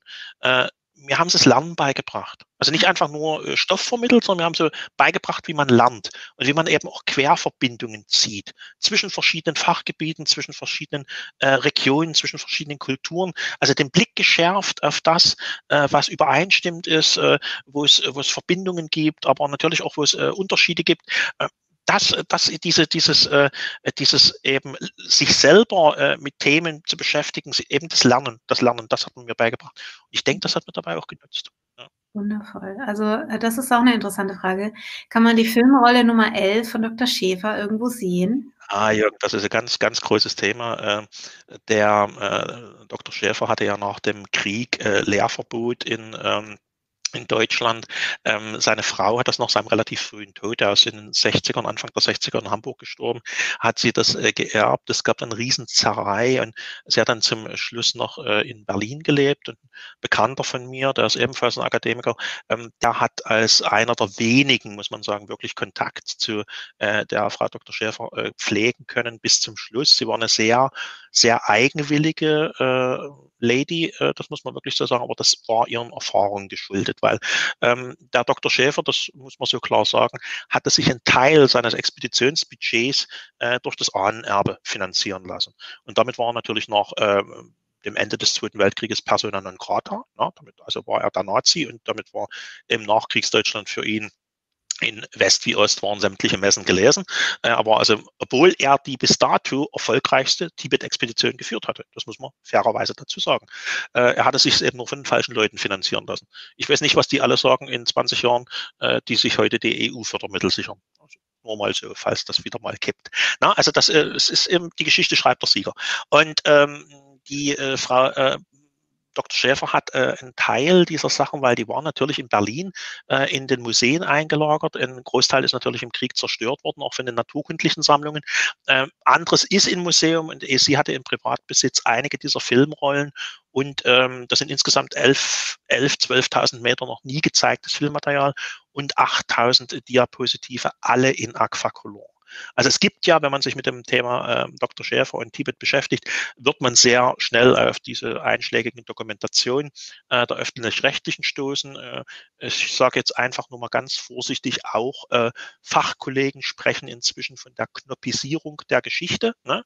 Und äh, das, was der Herr ähm, Knopp da als äh, Expeditionsbilder von Schäfer darstellt, äh, sind mitnichten die offiziellen Dokumente, sondern das ist von einer Handkamera von einem äh, Expeditionsmitglied gefilmt und der ist auf welche Weise auch immer in den Besitz dieser Aufnahmen gekommen und äh, hat sie dann eben sozusagen als offizielle Filmaufnahmen dieser bösen Nazis da dargestellt. Also das ist nicht so, die eigentlichen Aufnahmen wurden in Aquacolor gemacht, das muss man, muss man einfach so sagen. Und die befinden sich im Privatbesitz, sind zur Veröffentlichung vorgesehen, aber derjenige, der das verwaltet, möchte das gerne mit den Expeditionstagebüchern äh, von Dr. Schäfer in unveröffentlicht, also unbearbeiteter Form veröffentlichen. Also er möchte nicht, dass da irgendwie redigiert wird, dass da irgendwelche Erklärungen dazu kommen, wie man es zu lesen oder wie man es zu sehen hat, sondern er möchte, dass das einfach in der Form äh, publiziert wird, wie er das äh, so hinterlassen hat. Also das, was noch da ist, vielleicht mit einem kurzen äh, Rahmengeschichte darum, äh, was äh, die Leben und Wirken dieses Forschers anbetrifft, aber eben ansonsten in Bezug auf das Thema, äh, diese, dieses Material, das soll für sich sprechen. Und da hat er bislang noch niemanden gefunden der dieses Projekt unterstützen würde. Und äh, das im Privatverlag herauszubringen, beziehungsweise ähm, das jetzt äh, einfach so auf YouTube zu stellen. Äh, der Mann ist auch schon im äh, Rentenalter und äh, ja, äh, das würde wahrscheinlich dann auch verpuffen, äh, sondern er möchte das schon, hat eine bestimmte Vorstellung davon und ich denke, die würde auch realisieren und dann wird es auch zugänglich werden. Mhm. Okay, eine Frage habe ich zum Schluss noch. Du hast sorry, vorhin gesagt, dass du denkst, dass unsere Probleme jetzt selbst gemacht sind, äh, die wir selber lösen müssen. Wie siehst du das? Magst du da noch ja. was sagen? Ja, ich gehe davon aus, dass äh, ist eine persönliche Erfahrung, das ist aber auch das, was ich aus den äh, Überlieferungen zum Beispiel in Indien oder eben in anderen Kulturen äh, nehme, dass äh, wir äh, eine Eigenverantwortung haben. Ja, also zum Beispiel die Lehre von Karma und Reinkarnation, die zeigt das ja sehr schön, wenn man sagt, 70 Prozent von dem, was uns im Leben geschieht, ist vorbestimmt. Aber das ist nicht einfach so, dass ein Gott das für uns entschieden hätte, dass das so wäre, sondern das sind eben die Ergebnisse unserer äh, Handlungen, unserer Taten aus den vorangegangenen Leben. Ja, das ist das, ist das, was wir mitbringen. Und jetzt haben wir unseren 30 Prozent freien Willen und damit können wir halt Karma eben auflösen oder neues Karma uns äh, schaffen. Ja. Je nachdem ist unsere Entscheidung. Ne? Das ist der Freiwille. Das heißt also auch das, äh, diese Weltsicht appelliert an die Eigenverantwortung. Finde ich äh, echt toll, weil wenn man das wirklich lebt, dann geht man viel achtsamer mit äh, den anderen Menschen und natürlich auch mit der Natur um, als äh, wenn man eben von solchen, äh, ich sage jetzt mal, ethischen Linien nicht gelenkt wird. Ja. Deswegen auch die ähm, die Idee, dass das, was hier uns äh, geschieht, jetzt äh, im Einzelnen natürlich und auch als Kollektiv, ähm, dass das so äh, durch unser Karma äh, entstanden ist und äh, dass wir natürlich auch die Möglichkeit haben, äh, das entsprechend positiv zu lösen. Ja, das mag jetzt sicherlich ein bisschen so sich wie philosophisches Fabulieren anhören, aber nehmen wir es doch einfach mal ganz, ganz banal. Wenn ich die letzten 30 Jahre zurückdenke, ähm, ich habe unwahrscheinlich viele Leute kennengelernt, ich habe mit verschiedensten äh, Personen aus den unterschiedlichsten sozialen Schichten, unterschiedlichsten Völkern und Altersgruppen äh, gesprochen. Und wenn es ein äh, übereinstimmtes Thema gab, dann so kann es nicht weitergehen. Das hat mhm. jeder gesagt. So geht es nicht weiter, das, so, so funktioniert es nicht. Okay, und jetzt geht es so nicht weiter. Und da könnte ich jetzt äh, sarkastisch hinzufügen, ja, jetzt ist es wohl auch wieder nicht recht. Ne? Aber äh, der Mensch ist halt so. Ne? Der möchte gerne einfache Lösungen und äh, äh, möglichst ohne großen Aufwand, ohne große Mühe. Aber so geht's halt eben nicht. Ne? und ähm, deswegen sagt er, das ist eben zum einen die Eigenverantwortung und als Kollektiv ist diese Situation geschaffen worden und äh, als Kollektiv können wir sie nur lösen. Zum Guten oder eben, ja, eben zum, zum nicht so Guten. Ja? Das ist auch unsere Entscheidung. Und äh, wenn man jetzt äh, der Meinung ist, ach so, ich kann, selber kann gar nichts tun, ich kümmere mich nach wie vor noch nur noch darum, dass es mir privat gut geht. Ähm, naja, dann muss ich sagen, da gibt es diesen alten Satz, äh, den man aus ganz dunklen Zeiten mal gehört hat, äh, wo es hieß, naja, erst haben sie ja äh, die anderen Glaubens abgeholt, dann haben sie die abgeholt, die für soziale Gerechtigkeit anstanden, dann haben sie die mit anderer Hautfarbe abgeholt und immer habe ich weggeguckt, weil es ging ja mich nichts an und dann standen sie vor meiner Tür und ich habe ganz laut um Hilfe geschrien aber da war niemand mehr da der mir helfen konnte. Das sollte jeder, der äh, sich jetzt einfach in angesichts dieser Situation ins Private zurückzieht oder sagt, ja, ich habe ja hier mein, äh, mein Gehalt, das wird mir jetzt weitergezahlt, oder ich habe mein Kurzarbeitergeld und ich fühle mich, hauptsächlich ich fühle mich gut geschützt. Ja, Ich muss ja. da nicht nachdenken, ich mache alles ganz brav. Äh, die Leute sollten sich überlegen, äh, es gibt immer zwei Seiten, die, die machen und die, äh, die mit denen es gemacht wird. Äh, mhm. Einer von meinen äh, guten Freunden, der hat gesagt, als er auf diese Situation angesprochen wurde, sagte, was, äh, was wundert ihr euch? Sagt er, die Situation ist doch nicht wesentlich anders, als sie immer war. Es ist vielleicht ein bisschen deutlicher, aber es ist so wie immer, die Unternehmer, also jetzt nicht im wirtschaftlichen Sinne, ne, sondern die Unternehmer unternehmen und die Unterlasser unterlassen mal wieder. Ne? Ja, so ist das halt. Wow, ja. Genau. Und, und äh, das ist da für mich eben auch so diese, diese Aufforderung. Natürlich äh, hat man jetzt die Möglichkeit, seine eigene Position äh, mal äh, unvoreingenommen zu prüfen. Ist immer am schwersten, wenn es um einen selber geht. Ne? Das ist dieser alte schöne Spruch mit dem äh, Span im Auge des Bruders und dem Pfahl im eigenen. Ne? Nehme ich mich nicht aus. Aber ähm, Trotzdem sollte man sich äh, immerhin mal bemühen, das äh, zu tun, die eigene Situation einzuschätzen und zu schauen, was man selber machen kann, was man ändern kann in seinem eigenen Leben und äh, sich natürlich äh, auch immer bewusst zu sein. Äh, das ist jetzt vielleicht auch so ein flapsischer Spruch, aber äh, in dem steckt viel, aus meiner Sicht viel Lebensweisheit. Äh, hat mal ein weiser Mann zur Zeit der Französischen Revolution gesagt, ähm, du solltest Wahrheit niemals mit Mehrheit verwechseln. Ja? Das ist auch so eine Sache. Und äh, etwas, was mir sozusagen als geborenem Ossi immer noch so äh, relativ nahe liegt, ist eben der, der alte Bert Brecht. Ne? Der hat immer gesagt, äh, wenn du etwas wissen willst, dann geh dahin und schau es dir selber an. Was du mhm. nicht selbst gesehen hast, weißt du nicht. Und jetzt könnt ihr euch vielleicht vorstellen, warum mich momentan diese Situation besonders grämt. Also nicht nur, weil ich als Reiseveranstalter sozusagen mit Berufsverbot belegt bin, sondern weil eben ich sehe, dass viele Leute sich einfach reinfügen in dieses Glaub uns doch wieder. Wir mhm. zeigen dir die Welt in den Bildern. Glaub den Bildern, die wir dir zeigen. Du musst doch nicht selber dahin gehen. Hat übrigens ein alter äh, weißer Staatsmann, äh, der Laozi in China, der hat das schon mal vor vielen tausend Jahren so formuliert. Der hat äh, äh gesagt über einen idealen Staatenlenker, mach die Bäuche deines Volkes voll und ihre Köpfe leer. Mach mhm. ihre Knochen stark und ihren Geist schwer auch wenn sie die Möglichkeit haben zu reisen und äh, wenn die Wege gut und befahrbar sind und die Schiffe im Hafen liegen, so sorge doch dafür, dass sie nicht das Bedürfnis verspüren, zu fernen Gestaden aufzubrechen. Auch wenn sie das Bellen der Hunde aus dem Nachbarland hören und die Leute auf den Höfen dort sehen, sie sollen sie doch in hohem Alter in ihren vier Wänden sterben, ohne jemals da gewesen zu sein. Nur so wirst du herrschen ewiglich. Und irgendjemand hat das äh, nicht als Geschichtslektion, sondern als Handlungsanleitung begriffen, so wie es ausschaut. Absolut gut gesagt, Thomas. Ich bin äh, ja, ich bin schwer beeindruckt von deiner Art und Weise, wie du alles äh, behalten kannst und äh, wie du das zusammenfügst. Ich danke dir sehr. Und ähm, ich denke, dass es ähm, auch besonders für alle, die so in meinem Netzwerk sind, die so die spirituelle Seite kennen, auch nochmal ganz wichtig, finde ich, auch diese wissenschaftliche Seite, so wie wir sie halt auch nicht in den Geschichtsbüchern leider sehen, das ist auch die große Frage, warum, ja?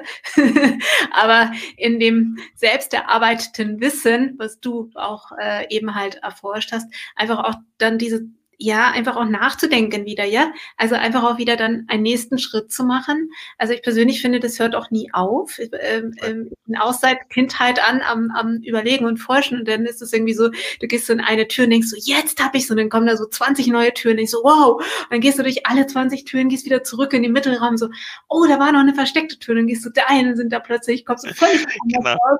Und äh, das ist natürlich, das ist äh, ähm, einfach, das ist freies Denken. Und äh, das ist so typisch, was du jetzt auch gesagt hast, dass du Lehrer gehabt hast, die dir das ermöglicht haben, aber viele haben das eben nicht. Richtig, richtig, ja. Oder?